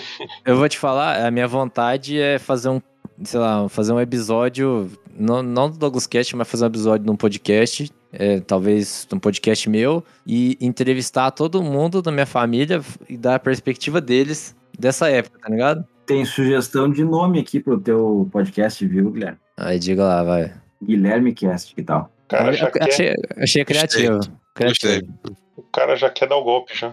Diferenciado. né? Moti, Moti. O Léo, o Léo tá doido pra dar um motim. É, já é o segundo, né? É o segundo, né? É o segundo aí, né? As piadas né? piadas internas. Podcast ninguém- nem 10 edições, os caras já querem dar o golpe já, velho. O pessoal não sabe, mas, mas o Léo já aplicou um golpe antes do podcast começar, né? Só, ó, só canalha mesmo. É só porque o cara não tá aqui pra se defender também. Não, não, eu- todo mundo gosta de você aqui. Eu- É, então, aí continuando a história, depois é, o que acontecia é que eu tinha um Super Nintendo e, tipo, todos os meus amigos tinham já videogame mais avançado, sabe? Os coleguinhas de escola. É, só que eu não lembro exatamente o que que eles tinham. Eu lembro que era só gráfico 3D, assim. É, eu não, não tenho memória exatamente do que era. Só lembro que, tinha, que rolava meio que essa vontade já de ter algo mais avançado. E, e assim foi até o PlayStation 3, entendeu? Essa coisa de eu estar sempre atrás dos outros, querendo o videogame atual, estando com o videogame antigo, entendeu? E aí eu, sei lá, eu jogava o Winning Eleven do Play 1 pensando no- em, em ter um dia do Play 2, entendeu? Sim, eu sinto sua dor. Sinto sua dor. Sei como é e que é. aí eu, fi- aí eu ficava nessa, assim, tipo, eu lembro até que a primeira vez que eu conheci o PlayStation 1 é, foi na casa de um, do amigo do meu pai. E aí chegamos lá, ele resolveu ligar o videogame do filho dele pra eu conhecer o PlayStation, né? Que eu não conhecia. E aí o CD que ele pôs era um CD original, porque eu lembro que era. Não tinha como ser o pirata, porque era aquela capa dura, né? Aquela capa de, daquele plástico meio transparente, que coloca o papelzinho, né? Bem, bem anos 2000 mesmo. E era do Crash 3 Warped. E aí foi tipo assim, aquela coisa de outro mundo, né, cara? Aquela experiência que assim, Dois você, só, tempos vi- feitos, né? você só vive uma vez na vida, assim, seu olho da criança brilha e você não pensa em outra coisa mais depois daquilo. E aí eu lembro que a partir dali eu fiquei fissurado em ter um Playstation, enchi o saco o ano inteiro do meu pai pra ter o Playstation, até que ele conseguiu lá negociar com um outro amigo dele lá, e eles sempre faziam é, as muambas, os, os trambiques dele lá, né? As trambicagens, né? Aquelas coisas de, de pai mesmo, que, que dá, dá os pulos pra, pra agradar o filho. Aí ele fez isso e no final do ano apareceu lá o- Play 1. Um- numa história muito parecida também aconteceu com o Play 2. E aí foi do jeito que eu falei, até, até o Play 3, cara. De- e as- dali eu já tava, já tava encaminhado como, como minigamer, né, cara? É, Já tava ali, né? Já tava no sangue ali o bagulho. É, pra mim, é- pra mim é muito importante falar disso, porque eu acho que definiu até os meus gostos, sabe, cara? Tipo, as minhas memórias do PlayStation 1 e do Super Nintendo foram que eu acho que mudou coisa que eu gosto até hoje, cara. Tipo, assim, até hoje eu gosto muito de jogo de futebol. Eu gosto muito do Tony Hawk, que é jogo que eu visitar, visito em qualquer momento que eu vou me divertir, entendeu? É garantido, Sim. tá ligado? Sei lá, se eu pegar um Vigilante 8 hoje, eu vou me divertir. Se eu pegar um Driver, eu vou me divertir pra caralho, entendeu? Por dois, né? Qu- Qualquer um dos dois, eu joguei muito os dois, assim. Até o 3 se bobeava, se eu pegar, eu me divirto. Olha só. O 3 eu nunca joguei. Joguei também pra caralho, porque eu gostava muito, assim, gostava muito de, da, da e tal, do negócio de fugir da polícia e tal. Driver era Era muito porque a polícia é exagerada, né? Que a polícia que, tipo, vem. Tipo, não, não existe polícia daquele jeito na, na vida real, né? Que é o carro de polícia suicida, né? Ele se destrói pra te destruir, né, cara? Então, era bom demais. é. O dois no Rio de Janeiro. Aqui a polícia, você está preso. Bom, Bom, muito É, bom. é, a polícia do Rio é assim mesmo, tá? Só pra vocês saberem. Exatamente. Toda essa educação mesmo. É, e, e coisas dessa época também, assim, que me encanta até hoje, né? Que às vezes a gente encontra mais em jogo indie hoje em dia. Que é aquela simplicidade, né? Nas mecânicas em prol da diversão, né? Na frente de, na frente de história, na frente de até de qualquer outra coisa, assim, qualquer elemento. é, a gente jogava pra nem precisar pensar, né? A gente jogava pra relaxar, ficar feliz mesmo, né? É, eu acho que por, por ser toda uma época que não tinha preocupação, tanta preocupação com o realismo, né? Eu acho que pela própria limitação, é, você tinha uma gama de jogos mais arcade, né? E os jogos arcade, eles, eles realmente focam na, na diversão, né? No fator de, de jogabilidade, de N coisas ali que, que não estão tão relacionadas ao gráfico em si, por exemplo. E eu vou polemizar, hein? Aí você tá falando de simpli- simplicidade, jogabilidade boa, isso aí você tá falando do Super NES, né? Que o, o PlayStation 1 é os, prima pela jogabilidade ruim, né? E gráficos ruins também, que era tudo experimental também, era tudo meio merda, né? Depois que foi melhorando lá pro 2, pro 3, né? Ah, tá, é isso que eu ia falar, porque, porque, porque no experimento, lá no início de tudo, que é realmente é Não muito sei, mais coisa cara. ruim. Ah, Ô, ô, Guilherme, tu, tu jogou Castlevania do 64 e do Play 1? São basicamente iguais. Eu, eu nunca joguei Castlevania, cara. Os jogos 3D, né? Os primeiras gerações de jogo é 3D muito era tudo ruim. cagado, né? Nossa, é muito ruim. muito ruim. Tomb, o Tomb Raider você deve ter jogado. Joguei, joguei. Tomb Raider você tem que andar de lado, velho. Sim, realmente. Na, na época eu já não, não gostava muito, assim, porque eu não conseguia, eu ficava frustrado, né? Não conseguia fazer o que eu queria no jogo, né? Que crítica é essa, cara? Tomb Raider tem que andar de lado, não entendi o que você tá querendo dizer. Caranguejo. É Você que- anda tranquilo, é isso mesmo. O negócio do tanque dela, né? de- dela, você ter que virar, é. Aí depois você vai, pula. Tanto Ah, que é. o- os códigos, você, pra você fazer os códigos, você meio que fazia uns passos de dança, né? Você apertava pra frente e pro lado, aí parecia que tava dançando. Né, no lado pro. Tava de costa, apertava R1 e aí dava o código. A coisa mais. Porque você não apertava start pra, pra fazer o código, era tudo em game mesmo. Aí ela pro lado, pro outro, pra trás, pra frente. Parecia que tava dançando valsa, bagulho. Mas é engraçado que, assim, eu lembro. A minha memória com o Tomb Raider era. Eu não sei se é o primeiro. O primeiro já tinha pra você uma fase da mansão dela, pra você ficar brincando de obstáculo, já tinha, né? Não, não, peraí, não, desculpa. Eu acho que é o segundo, isso aqui tem. Ah, tá. O segundo, né? Acho Que que você é o segundo, prende, é. que você prende o mordomo no freezer, né? É, Caraca. aí, não. Não é o primeiro. O primeiro, primeiro? tu cai numa, numa caverna, tem uns lobos e daí tem uns dinossauros depois. É, sim, esse é o é primeiro. esse. Esse é o primeiro. Agora, do, a parte do mordomo eu realmente eu não lembro. Você começou no segundo, que era tipo um tutorial, mais ou menos, É, né? é só mecânicas. é. É, eu, eu- eu- assim, duas coisas. Eu lembro que eu tinha medo daquele mordomo. Ah, Tipo, gente. assim, Eu tinha medo, porque eu, é, cara, ele só aparecia, assim. você- Pra mim, eu tava sozinho. E naquela fase, se não me engano, não tem música, não tem nada. Então é meio estranho, né? Um clima meio esquisito. E assim, eu era criança.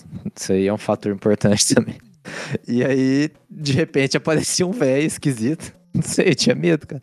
Aí o que eu fazia era prender ele no, no freezer pra ele não ficar enchendo meu saco. entendeu? A vez que eu descobri que tinha um freezer, eu prendi ele lá. E a outra coisa é que a única coisa que eu gostava de fazer nesse jogo é ficar brincando justamente de tentar superar os obstáculos lá da casa dela, né? Eu não divertia nesse jogo nas fases normal. Eu lembro que eu tinha um pouco de medo também. De ficar dos bichos e tal que aparecia. Eu, eu gostava de. Eu gostava de tentar o desafio de, do plataforma ali com aquela mecânica horrível, né? Que na época.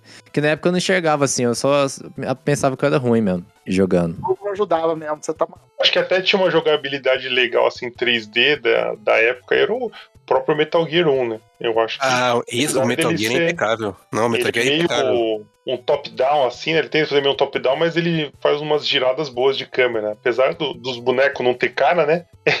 em termos de jogabilidade, acho que ele funciona bem até hoje, assim, né? De jogo de Play 1, assim, né? Ele era top-down, mas ele mudava também. Ele não era só top-down Sim, sempre. sim, você dependendo podia do mudar em tava alguma- mudado.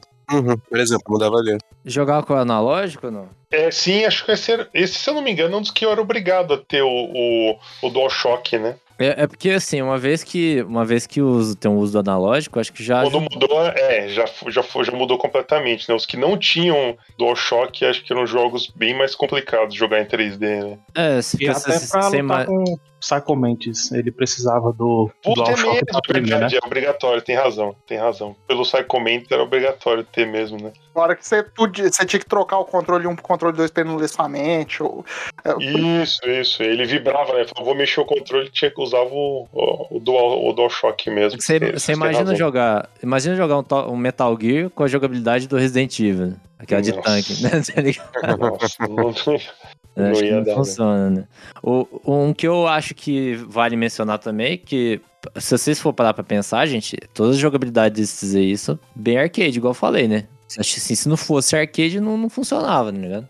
É, o Crash também, pra mim, com, com plataforma 3D, ele tá- Sim, Entendeu? Era é, bom mesmo. perfeito, é perfeito jogabilidade, não tem, tem que tirar nem, tirar nem pôr, velho. Porque ele é, o- pelo menos o primeiro, né? Ele é meio no trilho, assim, né? Então não. É, é mais simples, né? Então não, não, não tem como Sim. errar tanto, né? Só, E só- aí, só e é isso que lembre eu tô uma, falando. É- só me é uma lembre uma escolha coisa de- que é. é- Desculpa, vai lá. Eu só tô falando, só queria falar que, tipo assim, isso é uma escolha de design, entendeu? Até a questão de ser mais linear é porque ele sabe das limitações. Me, me lembre uma coisa aqui, nessa época, nessa época a gente, a gente tinha essa preocupação de ah, tal jogo é arcade, tal jogo é simulador, é mais real. A gente tinha isso, não lembro. É que falou, quando tava falando sobre esse, esse o Metal Gear e tal, não não me lembro disso. Tem, tinha. Ué, o, o próprio Tomb Raider. Pra mim, isso, na minha visão, né, pelo menos na época, isso já era arcade, né? Foi, entendeu? Sempre fui jogar por jogar, entendeu? O Tomb Nunca- Raider. É. Eu, pra mim, não, cara. Pra mim, eu enxergava ele como um jogo realista, assim. com- Tipo, a animação dela, o jeito dela fazer uns movimentos mais complexos, sei lá, eu É, enxergava eu como uma parada acho, acho que ele era meio. Ele, apesar né, de ser meio uma coisa cine- cinematográfica, ter dinossauro e tal, acho que ele tentava manter um, um certo realismo mesmo no, no estilo do gameplay, né? Apesar do, do exagero e tal. Eu acho que ele tentava, na medida do possível, ser realista, assim. Mais crível, né? Tipo É. assim, eu Não é enxergava... subir ponto, né? Tipo, fazer combo, sobe ponto e tal. Né? Não era tão extravagante que nem um Devil May Cry, por exemplo, né? um baioneta da vida, né? Um exemplo simples. O Crash você sobe na plataforma apertando duas vezes o X, tá ligado? No Tomb Raider você tinha que fazer um cálculo de uma distância pra ela dar um mortal e cair certinho na plataforma. É, é por isso que a minha por- isso que a minha sensação é que o Tomb Raider era mais puxado pra um realismo, entendeu? Aí um, um exemplo do outro gênero é tipo jogar o Need for Speed, tá ligado? Que- e aí pegar o Gran Turismo, que o carro derrapava, né? Que tinha aquela sensação de que o carro, cada carro tinha um peso, sabe? Esse tipo de coisa. Sim, ah, esse foi o único jogo do Play 1 mesmo, assim, que eu parei pra pensar, falei, não, isso aqui é mais real, né? É, Controla, mas o de real, até o Tommy, né, sei que eu não joguei o Tommy Raider, né? Sou no, é, Tommy Raider. Tomb Raider, Tomb Chinelinho. Caraca. Ma- Mas assim, é um outro exemplo ainda, acho que até o próprio Driver, que tinha umas, tinha umas gimmicks de física, né? Tinha umas coisas de física, tá ligado? Que Até o Driver 1, você tinha que fazer um, um esquema lá de direção antes de começar a jogar, né? é fazer, fazer tipo um, um teste pra você ser o piloto. Pra começar o jogo, você já tem que ser o fodão. Isso, exatamente. Inclusive, Bom, eu, não- eu não conseguia passar dessa parte. Inclusive. Certo. Antes de eu falar agora a minha história gamer, tem que chamar mais uma pessoa que entrou aqui, né? O nosso amigo Lucas, né? Como é que você tá, Lucas? Tudo certo? Tudo bem, tudo em paz. E eu não sou o Douglas, é isso? É isso. É, como que foi seu, seu início na, na vida gamer? Rapaz, foi. No meu pai sempre ganhou muita coisa no trabalho dele, desde banco de praça que Ave Maria tá até hoje lá na casa dos meus pais, é, frigobar, geladeira, ganhou coisa em, em Banco de praça. É, a gente pintou de, de, de, de cada cor já. É porque ele participava do sindicato, aí tudo que era de, de premiação lá ele participava e não sei se tinha alguma influência, mas ele acabava ganhando muita coisa. Não sei se tinha alguma influência, ótimo, né? O cara ganhando coisa pra casa. Ai, ai. Aparecer com coisa em casa, eu não sei se teve coisa, se foi coincidência, mas. Um banco de Pois é. praça, cara. O cara ganhou um banco de praça. O cara chegava pra pagar a propina e aí, velho? Vai, vai cortar esse aumento aí, mano? Toma aqui um banco de praça. Aí uma dessas ele apareceu com Mega Drive, Mega Drive 3, sei lá. Só sei que tinha um Sonic que eu joguei infinitamente até, até grudar na cabeça de um jeito que, que até hoje. E além do Sonic tinha um de nave que eu não conseguia passar. Até hoje eu não consegui. De vez em quando eu dou uma pesquisada pra saber se eu descubro qual é aquele jogo, mas se perdeu no tempo. E não- não- acho que a memória também não tá boa. Isso passou, sei Na- lá. Nave ou avião? É nave, era de tiro. Eu me lembro de um de o primeiro chefe, era uma minhoca gigante que ficava passando na tela. Era aquele é, side-scroller de, de nave mesmo. Driver, é Atari? R-Type, R-Type era clássico, né? Não, mas não era R-Type, não. não Vocês é, é tentam um- ajudar ele depois. Porque eu lembro, eu lembro que tinha um. Eu lembro que tinha um jogo, só. Não quero interromper sua história, mas tem a ver com infância também. Tinha um jogo que eu jogava com a minha mãe. E essa é a minha memória, porque raramente minha mãe jogou alguma coisa comigo, tá ligado? Na boa parte da minha vida, minha mãe, na verdade, odiava videogame, tá? Inclusive, eu acho que odeio até hoje.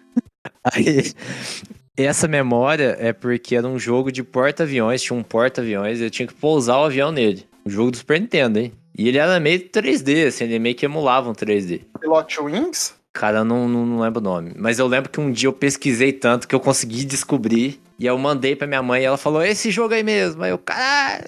Mas isso eu não lembro o nome do jogo. E Eu não lembro agora, cara. Eu, Isso eu lembro que eu um dia eu pesquisei. Pesquisou, achou e não sabe qual é eu mais. achei- eu não decorei o nome, cara. Eu só vi o vídeo assim e falei, pô, esse aí mesmo. E um abraço. É, aí joguei Sonic e esse jogo de nave, basicamente. Só tinha esses dois, beleza. Aí não sei qual foi o fim que deram no videogame. Não sei se quebrou ou se o pai fez algum rolo, mas sumiu lá de casa. Aí depois disso, foi, eu me lembro, acho que na oitava série, emulador de, de Pokémon, Pokémon Yellow. O meu primo apareceu lá com um disquete. Eu tinha um computadorzinho também que o pai tinha conseguido nesses, nesses sorteios aí que ele participava. Ele apareceu com um emulador de, de, de Game Boy. Aí foi, ele foi, levou lá pra casa o disquete e a gente ficou tentando funcionar, tentando fazer funcionar. Sei que quando conseguimos, Ave Maria, foi a maior alegria do mundo. Ele ir lá pra casa só pra gente jogar, jogar Pokémon Yellow. Aí o, o, o tempo foi passando, eu ficando no PC, fui, fui-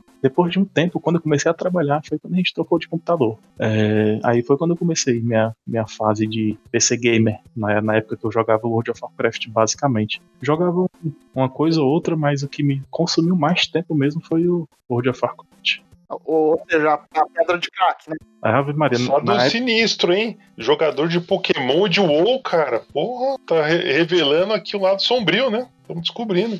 Aí, tanto que eu tive que, na época da faculdade, pra eu fazer a monografia, eu tive que desinstalar o World of Warcraft e deixar os DVDs na casa do amigo meu, pra não ter, para não ter a recaída. Aí isso foi, sei lá, em 2011, foi 2010, 2011 foi quando eu me formei. O WoW é perigoso. O WoW é perigoso mesmo. Exatamente, exatamente. Eu não quero isso mais na vida da minha família, não. Ambiente de WoW é ambiente de drogas. Já diria. Aí foi quando eu vi. Aí fiquei no, no computador, é, jogando uma coisa ou outra, mas nada muito, muito acompanhando muito, né? Aí, aí foi quando em 2017 saiu o trailer do Red Dead 2. Aclamado jogo. Aí sim, aí sim. Aí eu lá queria saber, eu sei que assim que saiu o trailer, não sabia nem que, que era só um trailer de, de lançamento, né? Era só um trailer de anúncio, não era nem de lançamento. O jogo foi sair um ano depois, aí nessa época eu comprei o Xbox e fiquei esperando lançar. Era o One na época. Aí, de lá pra cá, comprei o Play 4, joguei o que, o que me interessava, vendi. Nessa época também acabei montando um, um PC pra jogar alguma coisa ou outra, mas realmente o console é o, é o que é mais cômodo. A gente vive falando lá no grupo. Vendi o PC mais caro do que eu comprei, né? Porque na época da pandemia o, preços de, de é, acabei, ven- acabei vendendo mais, mais caro do que eu comprei e tô agora acompanhando os jogos mais recentemente, principalmente pelo Game Pass e o Elden Ring também. Fora isso, só nada. Ah, então você, então você chegou, você só teve o Mega Drive mesmo. Assim, é, fora o PC, era só Mega Drive. Olha só. É, e, é, ter em casa sim, mas teve a época de, de locadora, né? E Chegou então a pegar. Sim, sim, Play 2 e Play 1. Jogava futebol. Joguei o final, o Final Fantasy 7, 8 e 9, mas não cheguei nem a avançar. Joguei muito Breath of Fire 4 também, que tomara que lancem o 5 algum dia, porque parece que lançaram lançaram pra, lançaram pra celular, né? Não sei. Não, mas já tem até o 6, você sabe. Não sei se você sabe. Que é pra celular. Não, sei não. É pra Ah, celular. não, mas do jeito que conta, mano, pra console mesmo. Aí, aí, se um dia inventarem de lançar, eu vou, vou acompanhar de perto. Eu ia falar, ih, mas assim, ninguém se ofende com essa afirmação, né? Porque ela tem mania de matar as franquias dela, ou então relançar coisa antiga, né? É, hoje ela tá, pelo menos, relançando as coisas boas, só que ela podia, por exemplo, lançar a coletânea de of Fire, não lança. É, isso aí seria massa. Não, ela lança, ela tá lançando esses arcade tudo no, nos videogames, né? Mas esquece do que tinha jogo de videogame também, né? Ô, eu, ô, Douglas, eu lembrei o nome do jogo do porta-avião que eu falei, da minha mãe. Pesquisei aqui e é Turn and Burn, Hum, eu acho que eu tenho esse jogo. do, do Super Nintendo. É esse, é esse aí. Eu, eu tenho ele em fita, mas eu nunca joguei. É vibe meio Top Gun, assim, na capa, na- nas cutscenes do jogo, então. Ô Lucas, eu te falar, já tive esse passado sombrio também com, com o. Tem até uma história de um, de um amigo meu da faculdade, isso deve ter sido lá por 2005, assim. A gente tem o, o level máximo do jogo era level 60. Acho que o cara devia estar no level 40, mais ou menos, e ele queria, porque queria chegar no level 60. O cara sumiu por 72 horas. O cara faltou três dias seguidos na faculdade, ficou jogando o bagulho sem parar, só pra chegar no level 60. Ele, o cara jogou sem parar, depois dormiu, tipo, 24 horas, só porque ele queria chegar no level 60. Cara. O cara ficou louco esse ponto, cara. Caraca, só, só pra ficar perto de vocês? Só é, pra só ele tava pra trás, ele tava pra trás, ele falou, putão, vou, vou passar, vou passar. O cara ficou numa pilha. E o cara, tipo, sumiu da faculdade, ninguém conseguia falar com ele. Apareceu três dias depois lá, no level 60.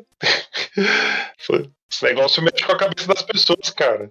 E fala que tudo é virose, tá vendo? Médico jogador de, de, de Eu até comentava lá com o pessoal que eu jogava de vez em quando online, aí já é um aspecto que segue até hoje. Eu prefiro o jogo offline do que online. De vez em quando a gente se juntava, fazia uma raid, uma, uma dungeon lá, qualquer coisa, mas eu preferia pegar um personagem do zero e chegar ele até o 60, aí depois começou até o 65, até o 70. Eu era cheio de personagem, eu preferia essa parte de, de explorar e, e, e melhorar o personagem, porque quando chegava no 60 aí era só PVP, PVP, eu não, não faz sentido isso. Depende muito dos outros pra fazer tudo também. Eu também tinha esse problema aí.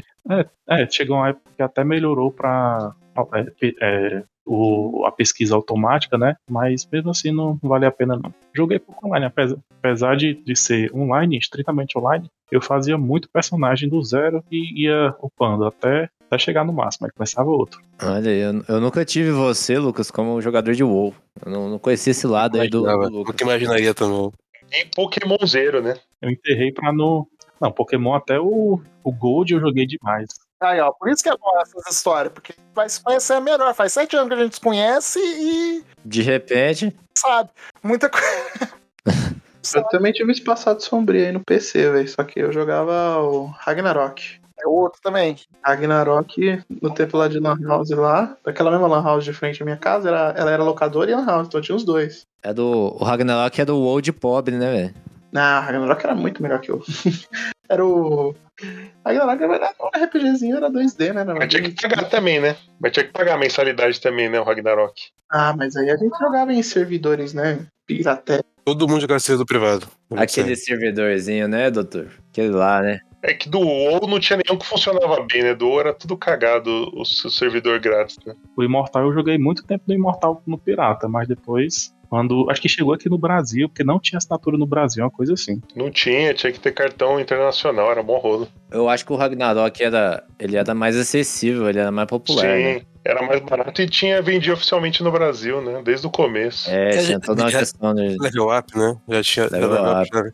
level. Saudosa level up games. Não sei aí, pra cara. quem, não sei pra quem era saudosa. Eu consigo- Joguei muito, muito, muito Crossfire, muito Crossfire. Não, as, as coisas que eles tinham eram legais, mas o problema eram eles. Eles não tinham, eles não tinham um servidor bom, né, que troço? Como é que pode? Me explica.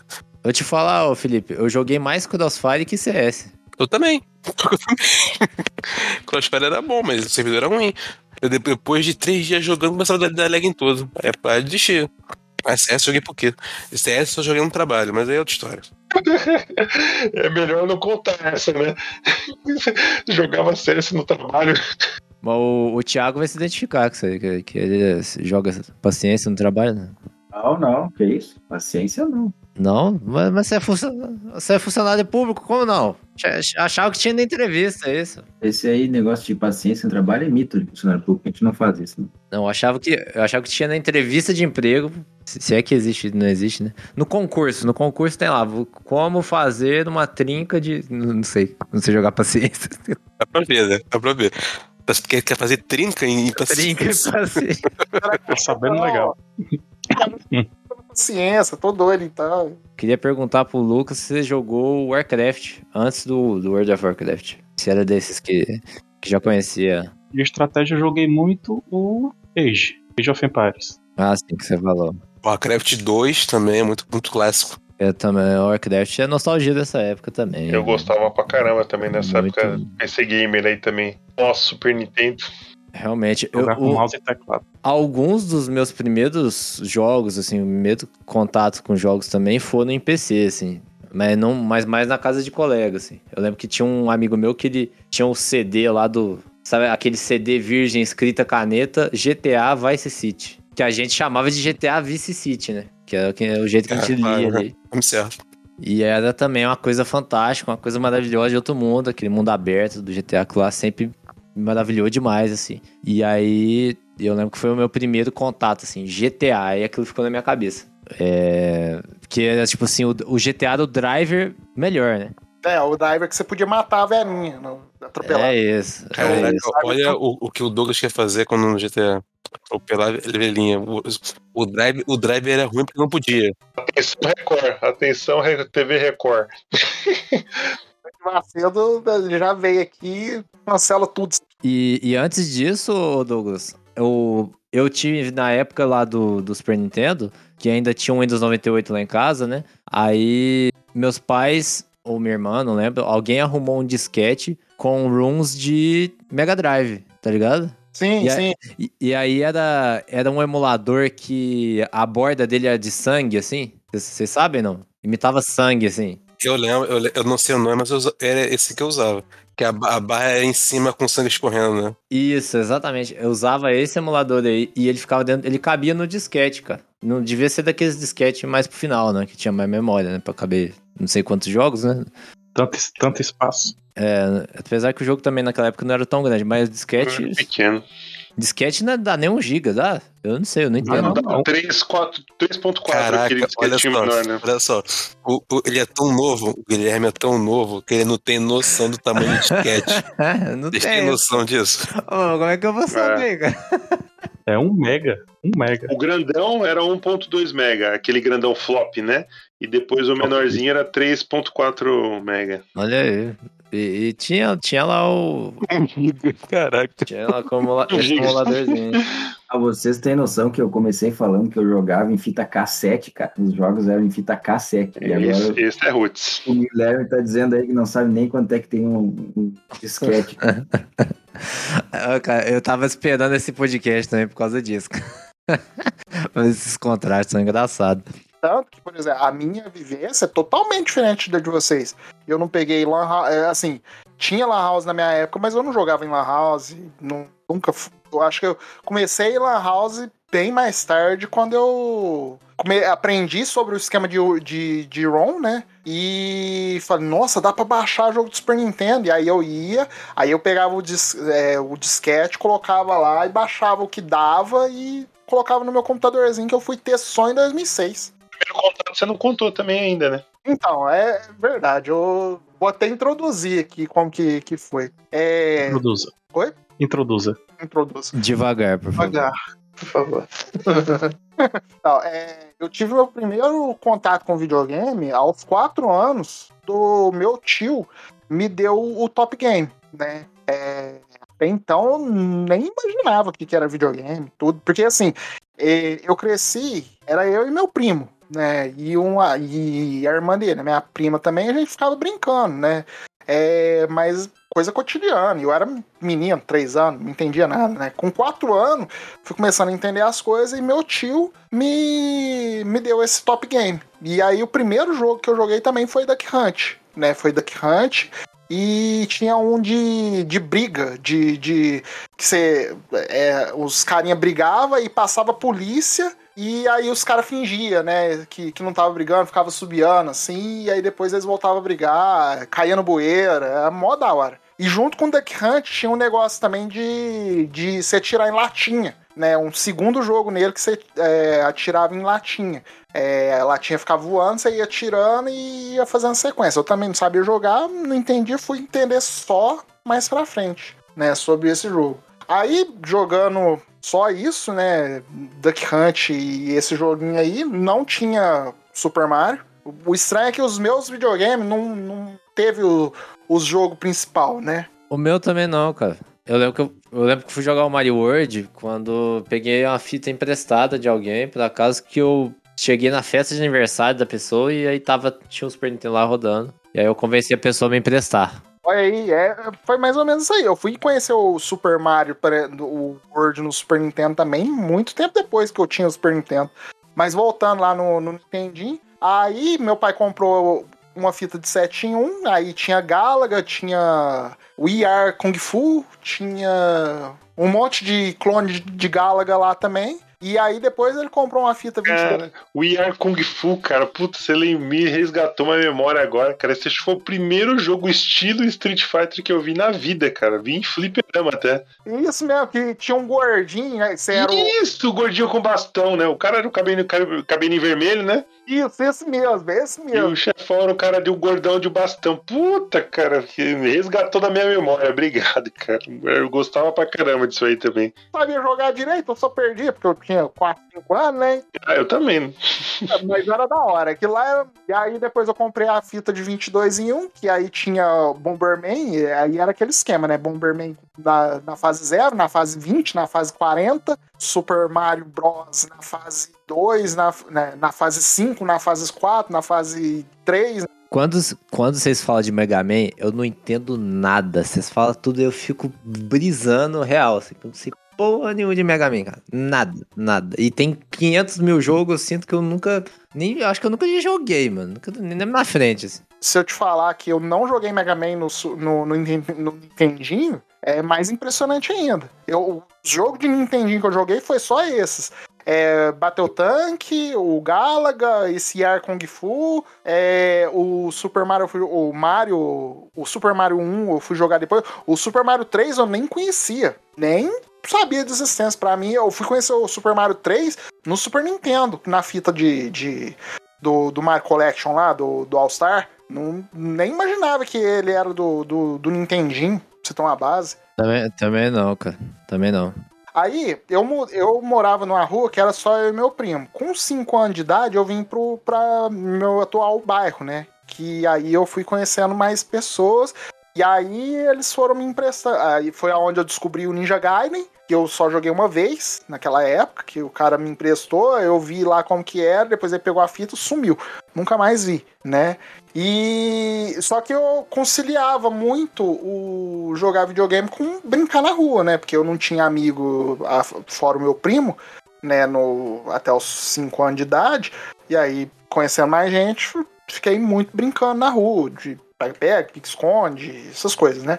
E em 94, em outubro de 94, no, no, no Dia das Crianças, meu pai me deu um Super Nintendo. E não, e não tinha locadora de NES aí? Não tinha, não tinha, não tinha. É, tanto que antes, depois do NES, entre o NES e o Super NES, eu ganhei um Atari do meu próprio tio, né? Ele, ah, depois do, do NES? Depois do NES que eu fui conhecer o Atari. E aí, e eu achava o Atari mais da hora do que o NES, né? Porque eu achava que.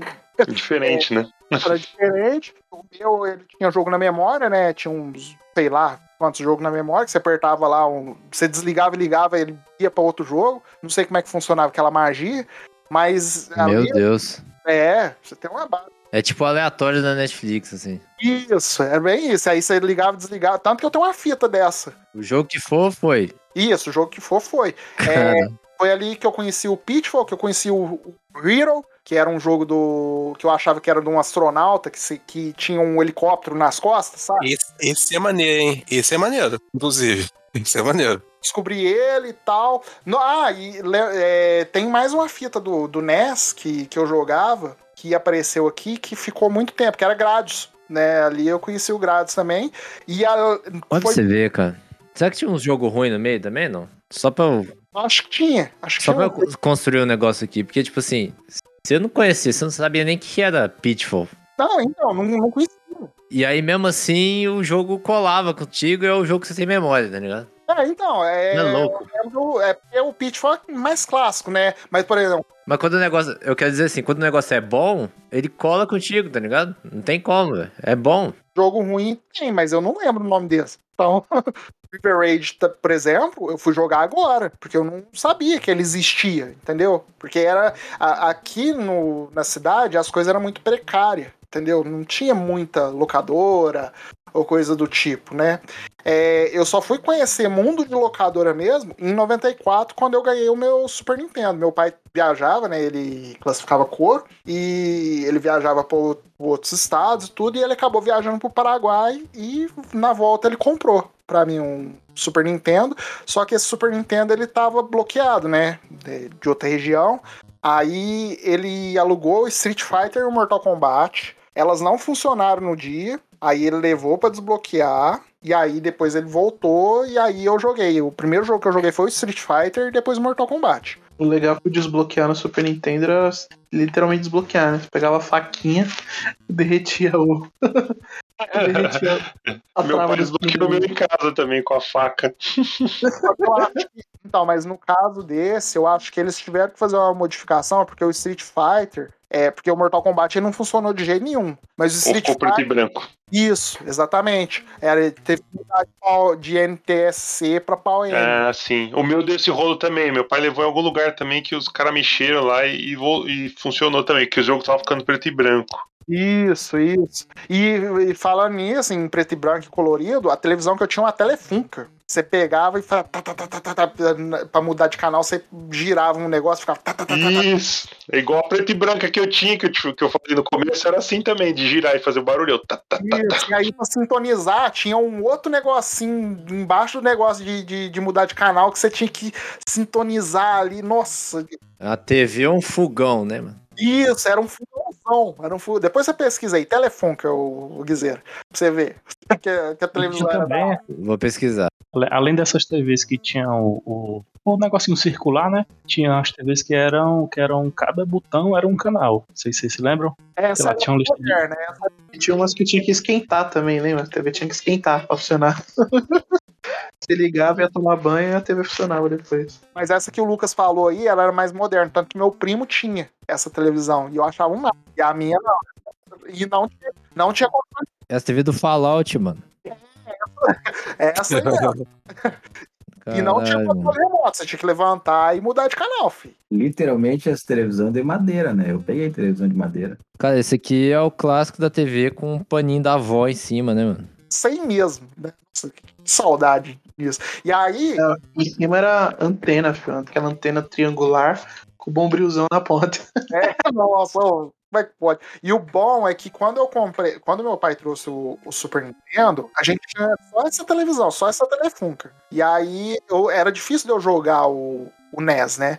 Só que aí, um pouco antes dele comprar, ele comprou uma televisão de 20 polegadas, já com controle remoto, tudo, e me deu essa telefunca pra eu jogar. Aí, fi, aí já era. Aí foi onde ele me introduziu a drogas mais pesadas, né? E depois ele comprou o Super Nintendo.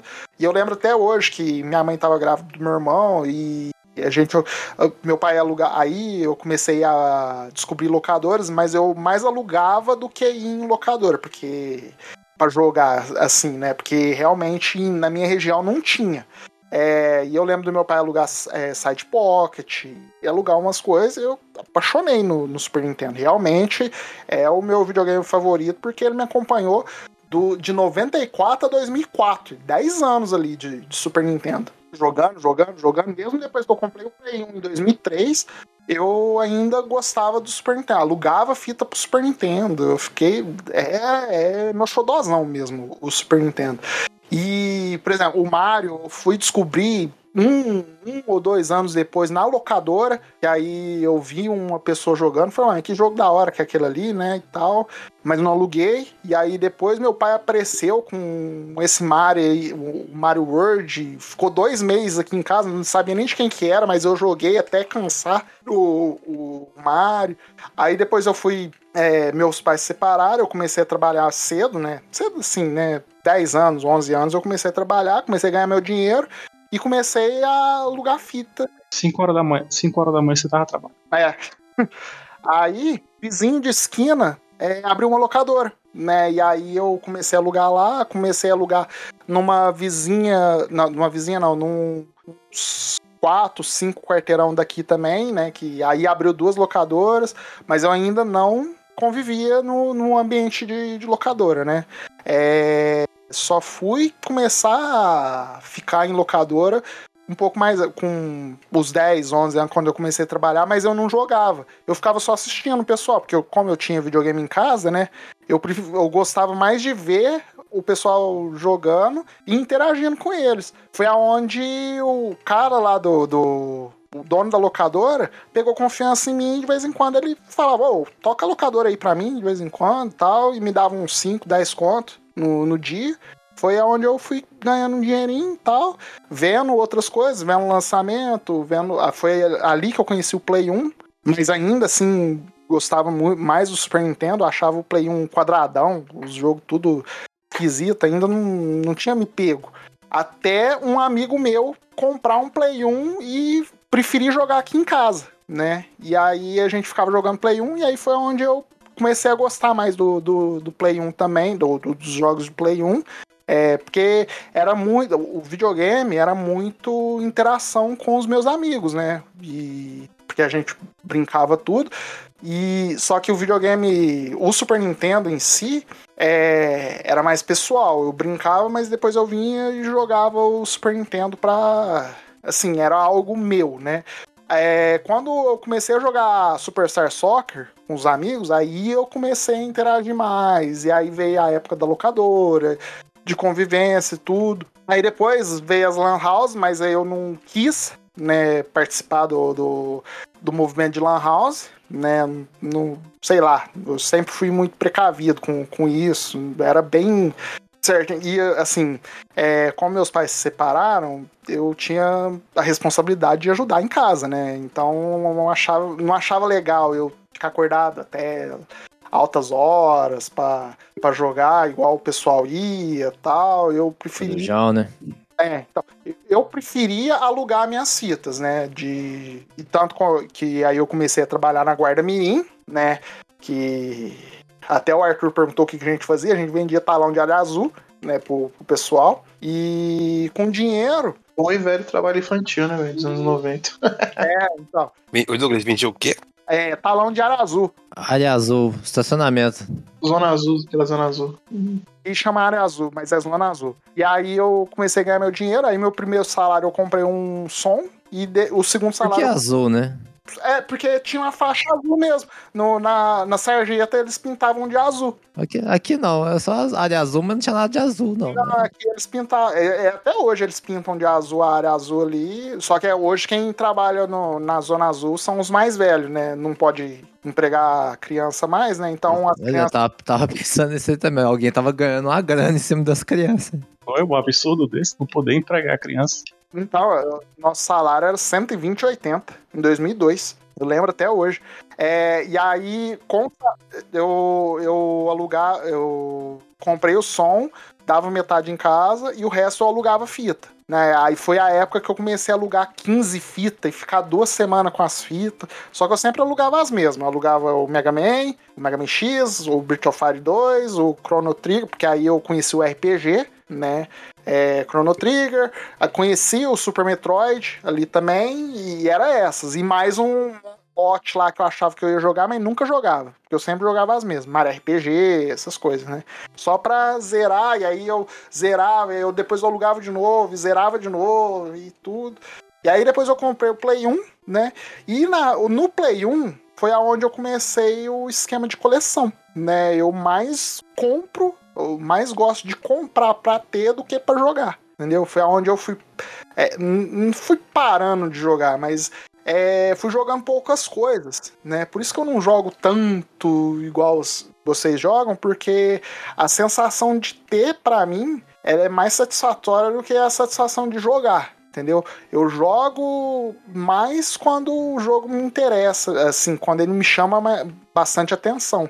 Por isso que eu jogo pouca coisa. E por isso que eu jogo muito FIFA também, né? Porque o FIFA me prende o, o, a atenção. Né, O- já o- os outros jogos, eles têm que ter muitos detalhes interessantes ali para me prender, né? Jogo do mundo aberto mesmo. Eu joguei pouquíssimos. Jogo de é, fase eu jogo um pouco mais, mas ainda assim eu prefiro ter do que comprar. Isso vem lá de trás, né? Lá do Play 1. Tanto que no Play 1 é, chegou a ponto de, de eu, assim, como eu sempre comprava da pessoa, eu comprava por, em fita, né? Em cadernetinha, né? Até hoje eu faço isso. Mas na época eu cheguei a ficar tão descontrolado que eu precisei vender o Play para pagar o cara, entendeu? Uns negócios bem, bem, bem nesse nível que eu, que eu fazia. Emuladores no Discovery Channel. É, foi, foi nesse nível. Aí eu falei, Tu fazia, Douglas? Fazia, Douglas? Tu fazia? Fazia, né? Ainda vem com essa cara de pau dizer que fazia, não faz mais esse tipo de coisa. eu ainda. eu só não devo mais, entendeu? Eu, eu- parei de, de- ficar devendo as coisas. Agora eu só compro aquilo que eu consigo pagar. Quanto dá, eu. É um homem mudado. Tirando, tirando a apologia às drogas aí, falando do FIFA, né? É, É então. um homem mudado.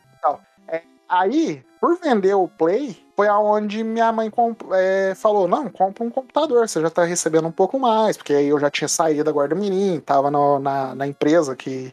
Na, que- onde eu sofri o acidente, mas foi antes de eu sofrer o acidente. É, como eu tava recebendo um pouco mais, ela falou: compra um computador, né? Que, que acidente? Para as pessoas só saberem, né? Porque isso aí não foi contado aí, né? Calma que eu ainda vou contar. Deixa eu contar a história do PC, porque isso é muito importante. Isso é um detalhe muito importante.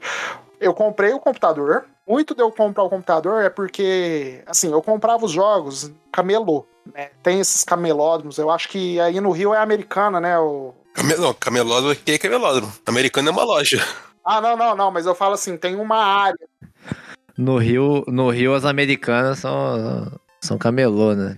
ó, tem um nome de um, de um bairro ali que é só camelô, tipo o Base. Uruguaiana, Uruguaiana. Uruguaiana, isso, Agora Uruguaiana. entendi. Agora Isso, isso, Uruguaiana. Caralho. Tem o- tem o Braz em São Paulo, tudo. Aqui tem a nossa área ali, tem de, de, de camelódromo também. Eu comprava nesses camelódromos e eu comecei a conhecer o pessoal dos, dos camelôs, né?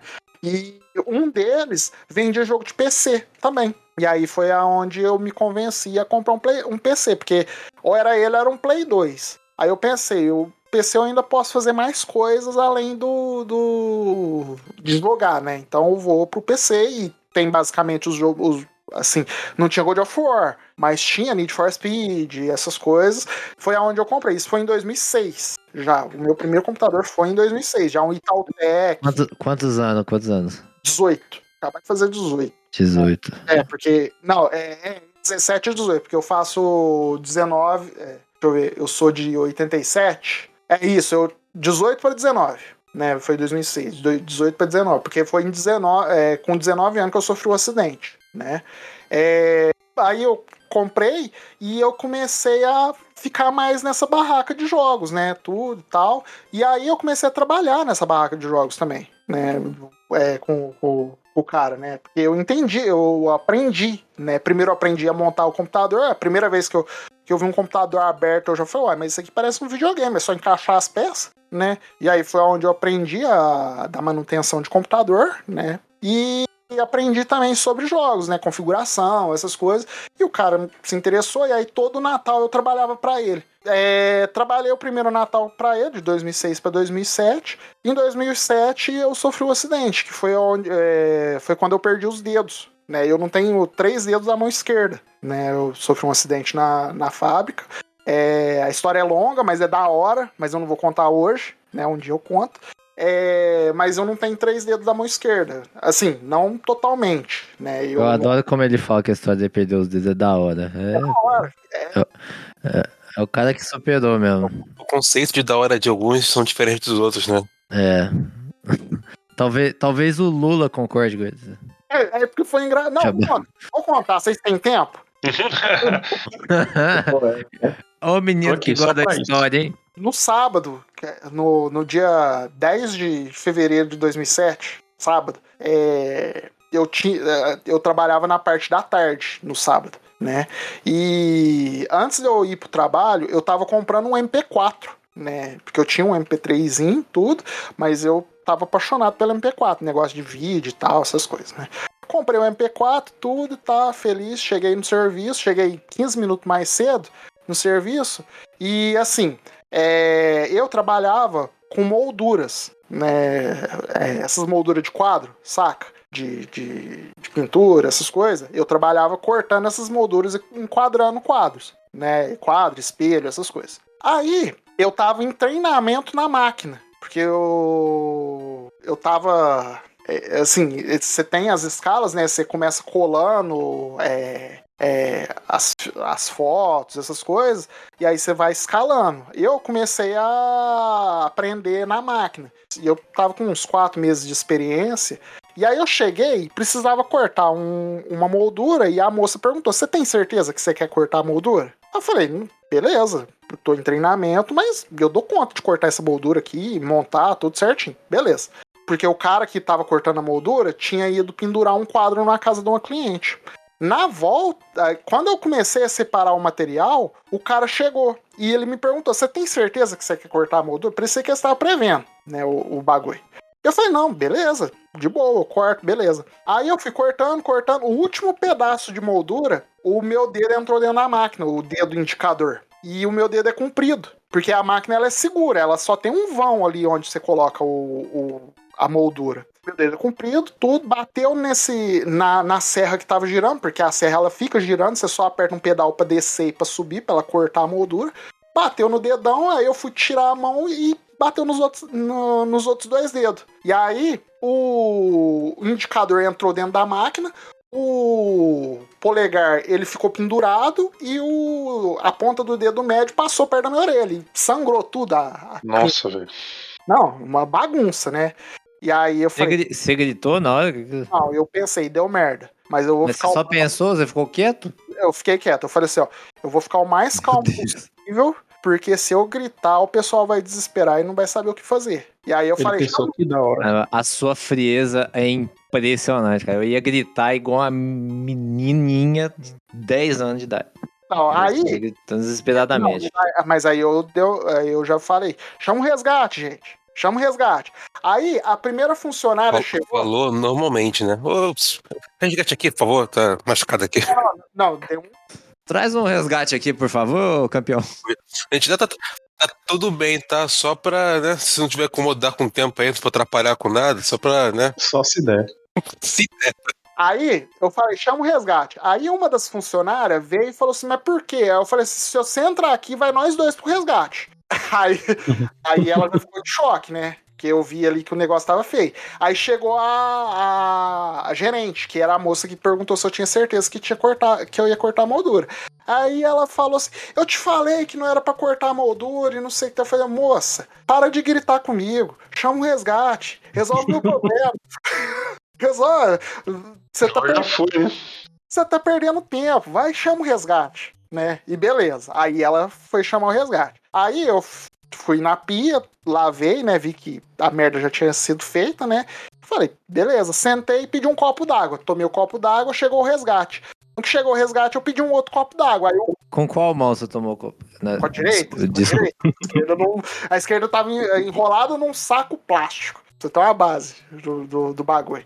Aí eu pedi um novo copo d'água e o cara falou: Ó, você não pode tomar água, não? Eu falei, ué, mas por quê? ué? Ué, porque a gente não sabe o que que vai acontecer, vai que você morre aí. Eu falei, não, filho, É, né, cara? Tem que estar em jejum, né? tem que ter jejum. É, agora eu sei, né? Agora que eu trabalho na- no ramo, eu sei, mas antes eu não sabia. né? Aí, beleza. Aí eles colocaram os dedos no saco e foram me levar. E aí, e aí assim, tem uma Santa Casa do lado do, do meu serviço. Só que eu pagava plano na Unimed. E a Unimed é um. Eu acho que uns 8, 10 quilômetros pra lá, né? Do, do, do meu serviço. Eu falei, não, me manda pra Unimed, porque talvez eles. Eles colocam o- os dedos no lugar. E beleza. Aí eles me levaram.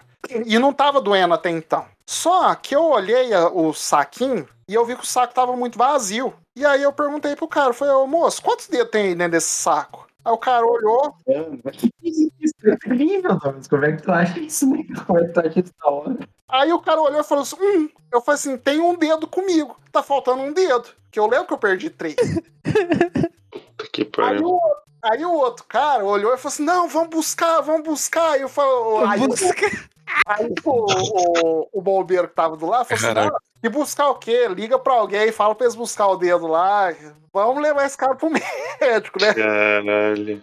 Os caras estavam mais preocupados com o dedo que com o cara, velho. Como assim? Não, porque eu vi, o saco tava muito vazio. Eu falei assim, não é possível, velho. E eu perdi três, não foi dois. É, E um tá comigo, tá pendurado aqui, né? E já tinha enfaixado, né, tal. Aí chegou ali próximo do, do hospital, aí começou a doer. Aí, porque o sangue esfriou, tal, começou a doer. Rapaz, E mas aí- não doeu, não. Não, não, na hora disso. não dói. Na hora não dói. Se o sangue tá quente. Adrenalina, cara. Adrenalina. Que doideira, velho. Deve ser muito louco isso. Por isso, que, por isso que eu fiquei calmo, porque não doeu. Porque se tivesse doendo, aí beleza, eu tava gritando. É bizarro, você, você tá sem dedo e não dói, mano. Não dói, não Que, doeu. que loucura, velho. Então, só que aí, 15, 10 minutos depois começou a doer, depois que, que tava chegando. Aí eu falei, ô, tá doendo. Aí o bombeiro, tá doendo? Tá, muito, muito. Falei, então você pode ficar despreocupado, que dessa dor não passa. Aí eu, beleza, obrigado. Tamo aí, né? E aí chegou no, no hospital. Legal. Vou mandar essa meu- quando meu filho cair, só, quando tiver um. Legal, em vez do cara falar, não, eu tô dando muito, ó, beleza, vou pegar aqui, ó, aqui, ó, tramal, morfina, beleza. Não, não, beleza, fica tranquilo que não vai piorar, não. É, daí não passa. É experiência própria. Tá bom, né? Vamos lá. Aí, doutor, pega essa dica aí para seus, seus clientes. Chegou no hospital, os caras falou: e aí, o que aconteceu? Perdeu os dedos. Como? Tava cortando uma moldura. Ah, acidente de trabalho? É. Ah, então a gente não vai poder fazer nada. Aí os caras olhou e falaram, por quê? E eu pensei, né? Por quê? Ela falou, "É, porque se a gente fizer qualquer coisa aqui, e aqui é, é particular, entre aspas, né? Você tá no, no, no, no convênio, mas é particular, se você fizer qualquer coisa aqui, você perde seus direitos de trabalho. Aí, puta merda, eu tava do lado da Santa Casa, velho. Era só. Se eu soubesse disso, já tinha resolvido todos os problemas, né? E aí, beleza. Aí eles fizeram um raio-x, viram que não dava pra colocar os dedos no lugar, porque eu perdi a articulação e tal, essas coisas, né? E aí eles foram fazer a transferência. Tem dois hospitais. Agora tem mais hospital, mas na época tinha dois hospitais aqui em Franca. A Santa Você tá, você tá me dizendo que tem caso que dá pra pôr o dedo de volta? tem, tem. Dependendo do jeito que corta, sim. Meu Deus. Não sabia que isso Dá, era dá pra possível. implantar de volta sim. É um puta trampo, mas dá. É microcirurgia, cirurgia compl- complicadíssima. O cara tem que ligar uns, uns vasinhos bem pequenos, assim. Tem que ter um microcirurgião, o cara opera de lupa, tudo. É bem trabalhoso. E pode não Que dar certo doideira. também, né? É o- É o Hunter versus Hunter, mano. Isso era mais isso aí. E aí, tem dois hospitais aqui. é, na época tinha dois hospitais, a Santa Casa e o Janjão, que a gente chama aqui, que é o outro hospital, que eles tinham a fama, agora eles melhoraram, mas eles tinham a fama de ter um mau atendimento. Se é que vocês me entendem, entendeu? E é claro que foi pro Janjão, né? Não, então, vai vendo. Aí primeiro eu tava lá esperando, né, eles resolver minha vida tal. Aí eu, como eu tava com o MP3 na, pendurando, pendurado aqui no, no pescoço, né, e o pessoal tudo preocupado, tudo, achando que, que eu tinha morrido, né, eu falei assim, ô, tá chato vocês aí tentando resolver minha vida, com um cara de triste achando que eu morri. Eu posso ir ouvindo música enquanto vocês resolvem minha vida? Porque eu já tinha sido anestesiado, né?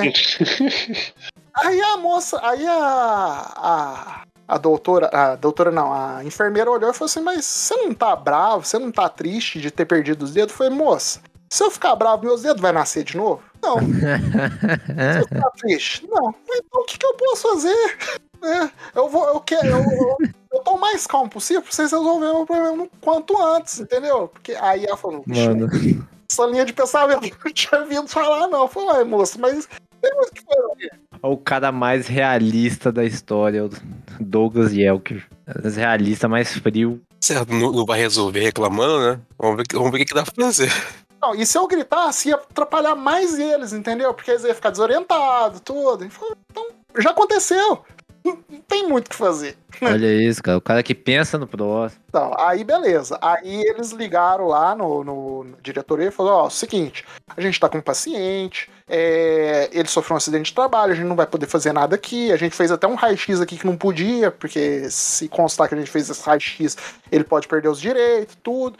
A gente vai ter que fazer transferência. A gente vai transferir ele ou pra Santa Casa ou pro Janjão. Aí eu falei: ô, vocês me mandam pro inferno, mas vocês não me mandam pro Janjão, porque lá eles vão arrancar meu outro braço. Aí os caras, não, não, não, vamos Santa Casa. Caraca, era tão ruim assim, né? Ah, o, no- o nome do lugar é Janjão. Você tem uma base é nesse nível que eu falei, de os caras fazer cirurgia em perna errada, entendeu?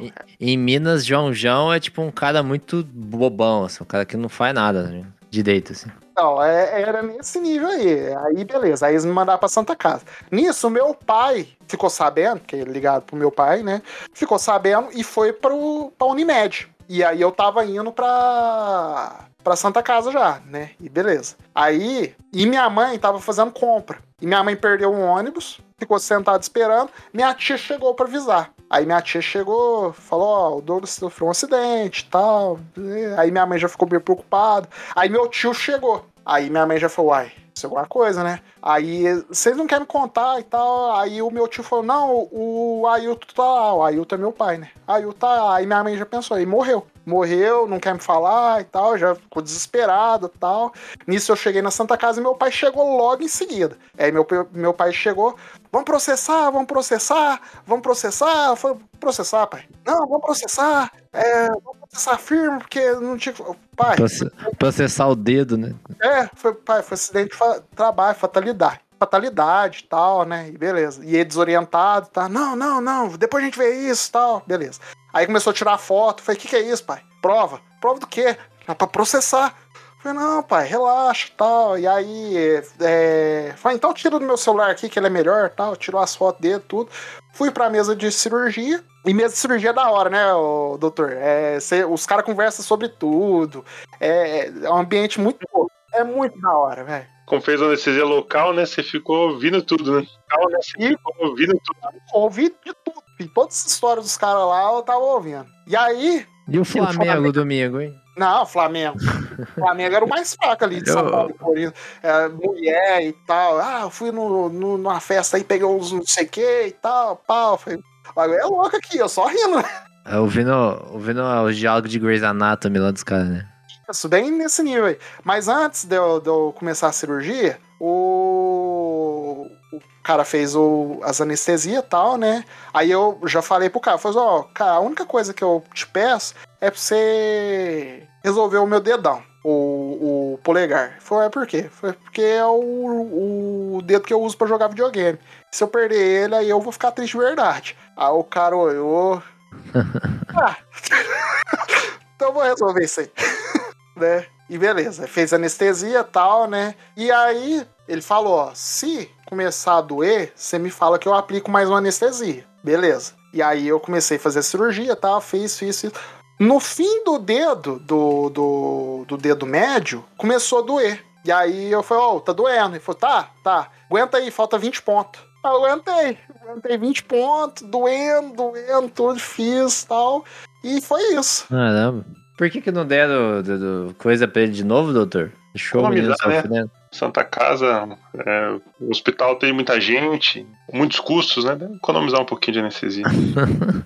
pontos só, né? O que, que é 20 pontos? E tava acabando já? É, já tava acabando. Vai, vai, vai, vai, vai. Tá. Aí, nisso, minha mãe chegou no hospital, não reconheceu meu pai, né? E meu pai também não reconheceu, é, de tão, des- tão desorientado que eles estavam. Aí eu saí da cirurgia, minha mãe começou a chorar. Falou: Ó, calma, eu só perdi os dedos. Não morri, tô aqui, eu só perdi os dedos. Aí ela já deu aquela calmada, né? Tal, aí eu fui, é, fiquei internado, aí veio o pessoal visitar, veio, uma, veio aquela prima minha lá que, que convivia comigo junto com meu primo.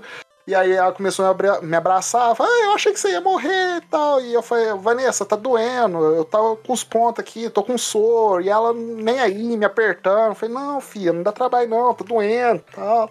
E aí depois eu fiquei internado, ouvi, é, e o mais interessante é que nesse dia ia ser o primeiro dia que eu ia num show na vida, né? Que era no show do Sorriso Maroto. E aí eu não fui no show, só que eu ouvi o show inteiro. no, no hospital, porque era próximo do, do, do lugar do show. E até hoje eu nunca fui num show depois, mesmo depois do, do acidente.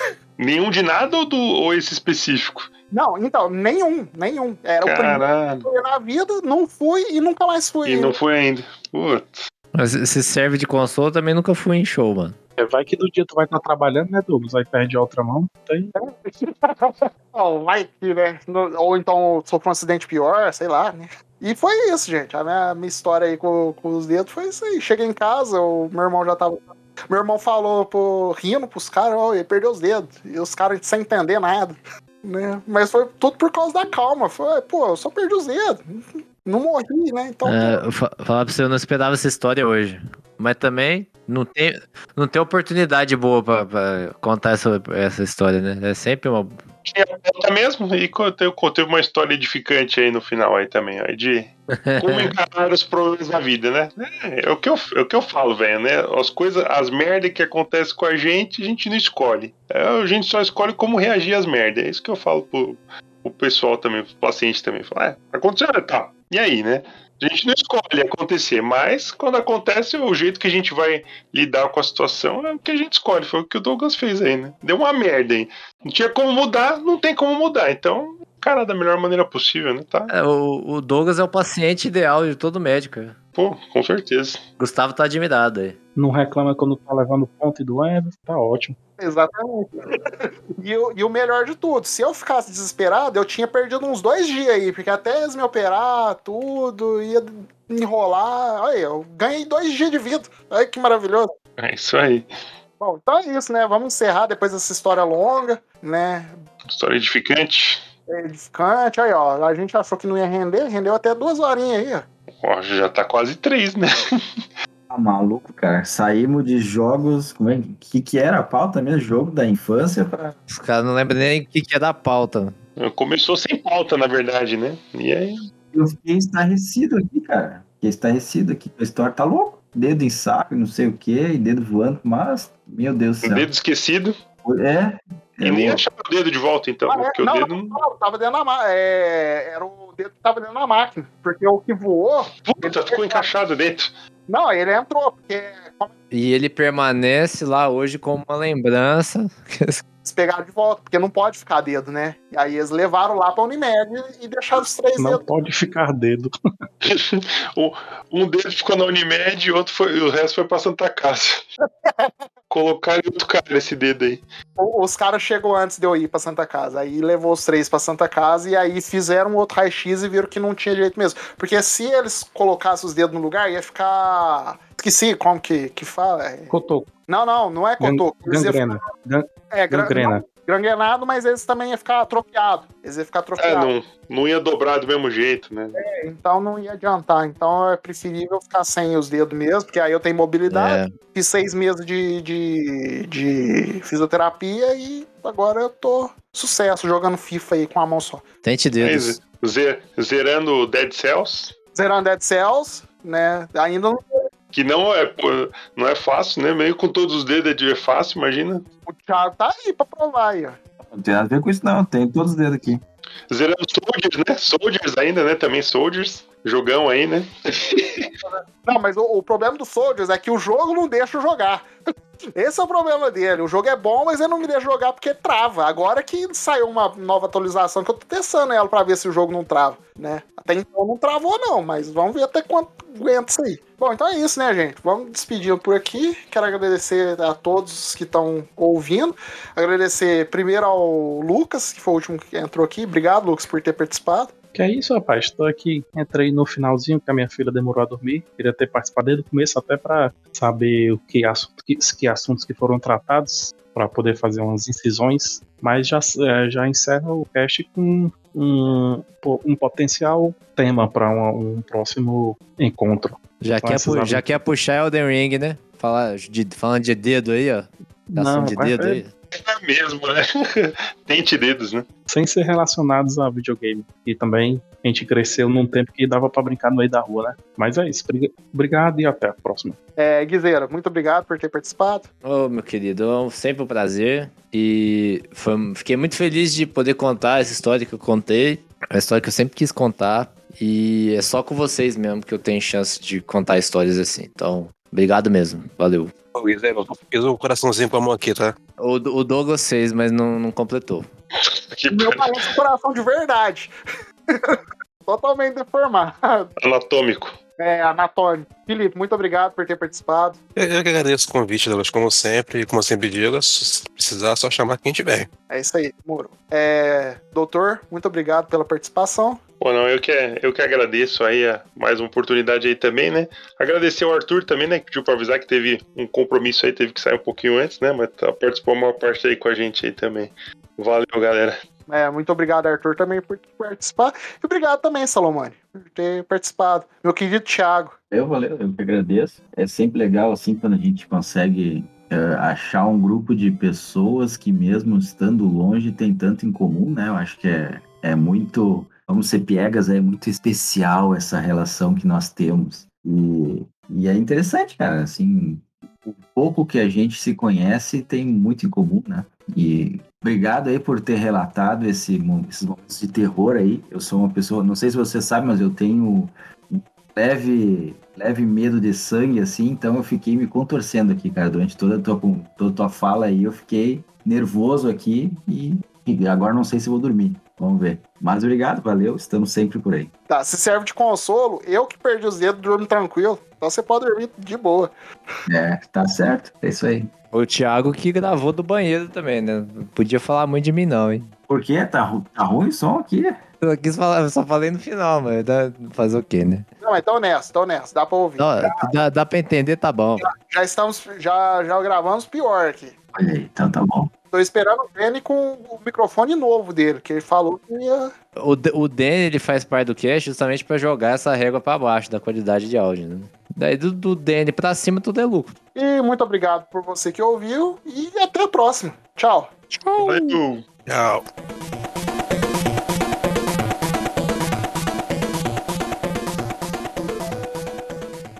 Edição, sonorização e direção feitos por Luigi.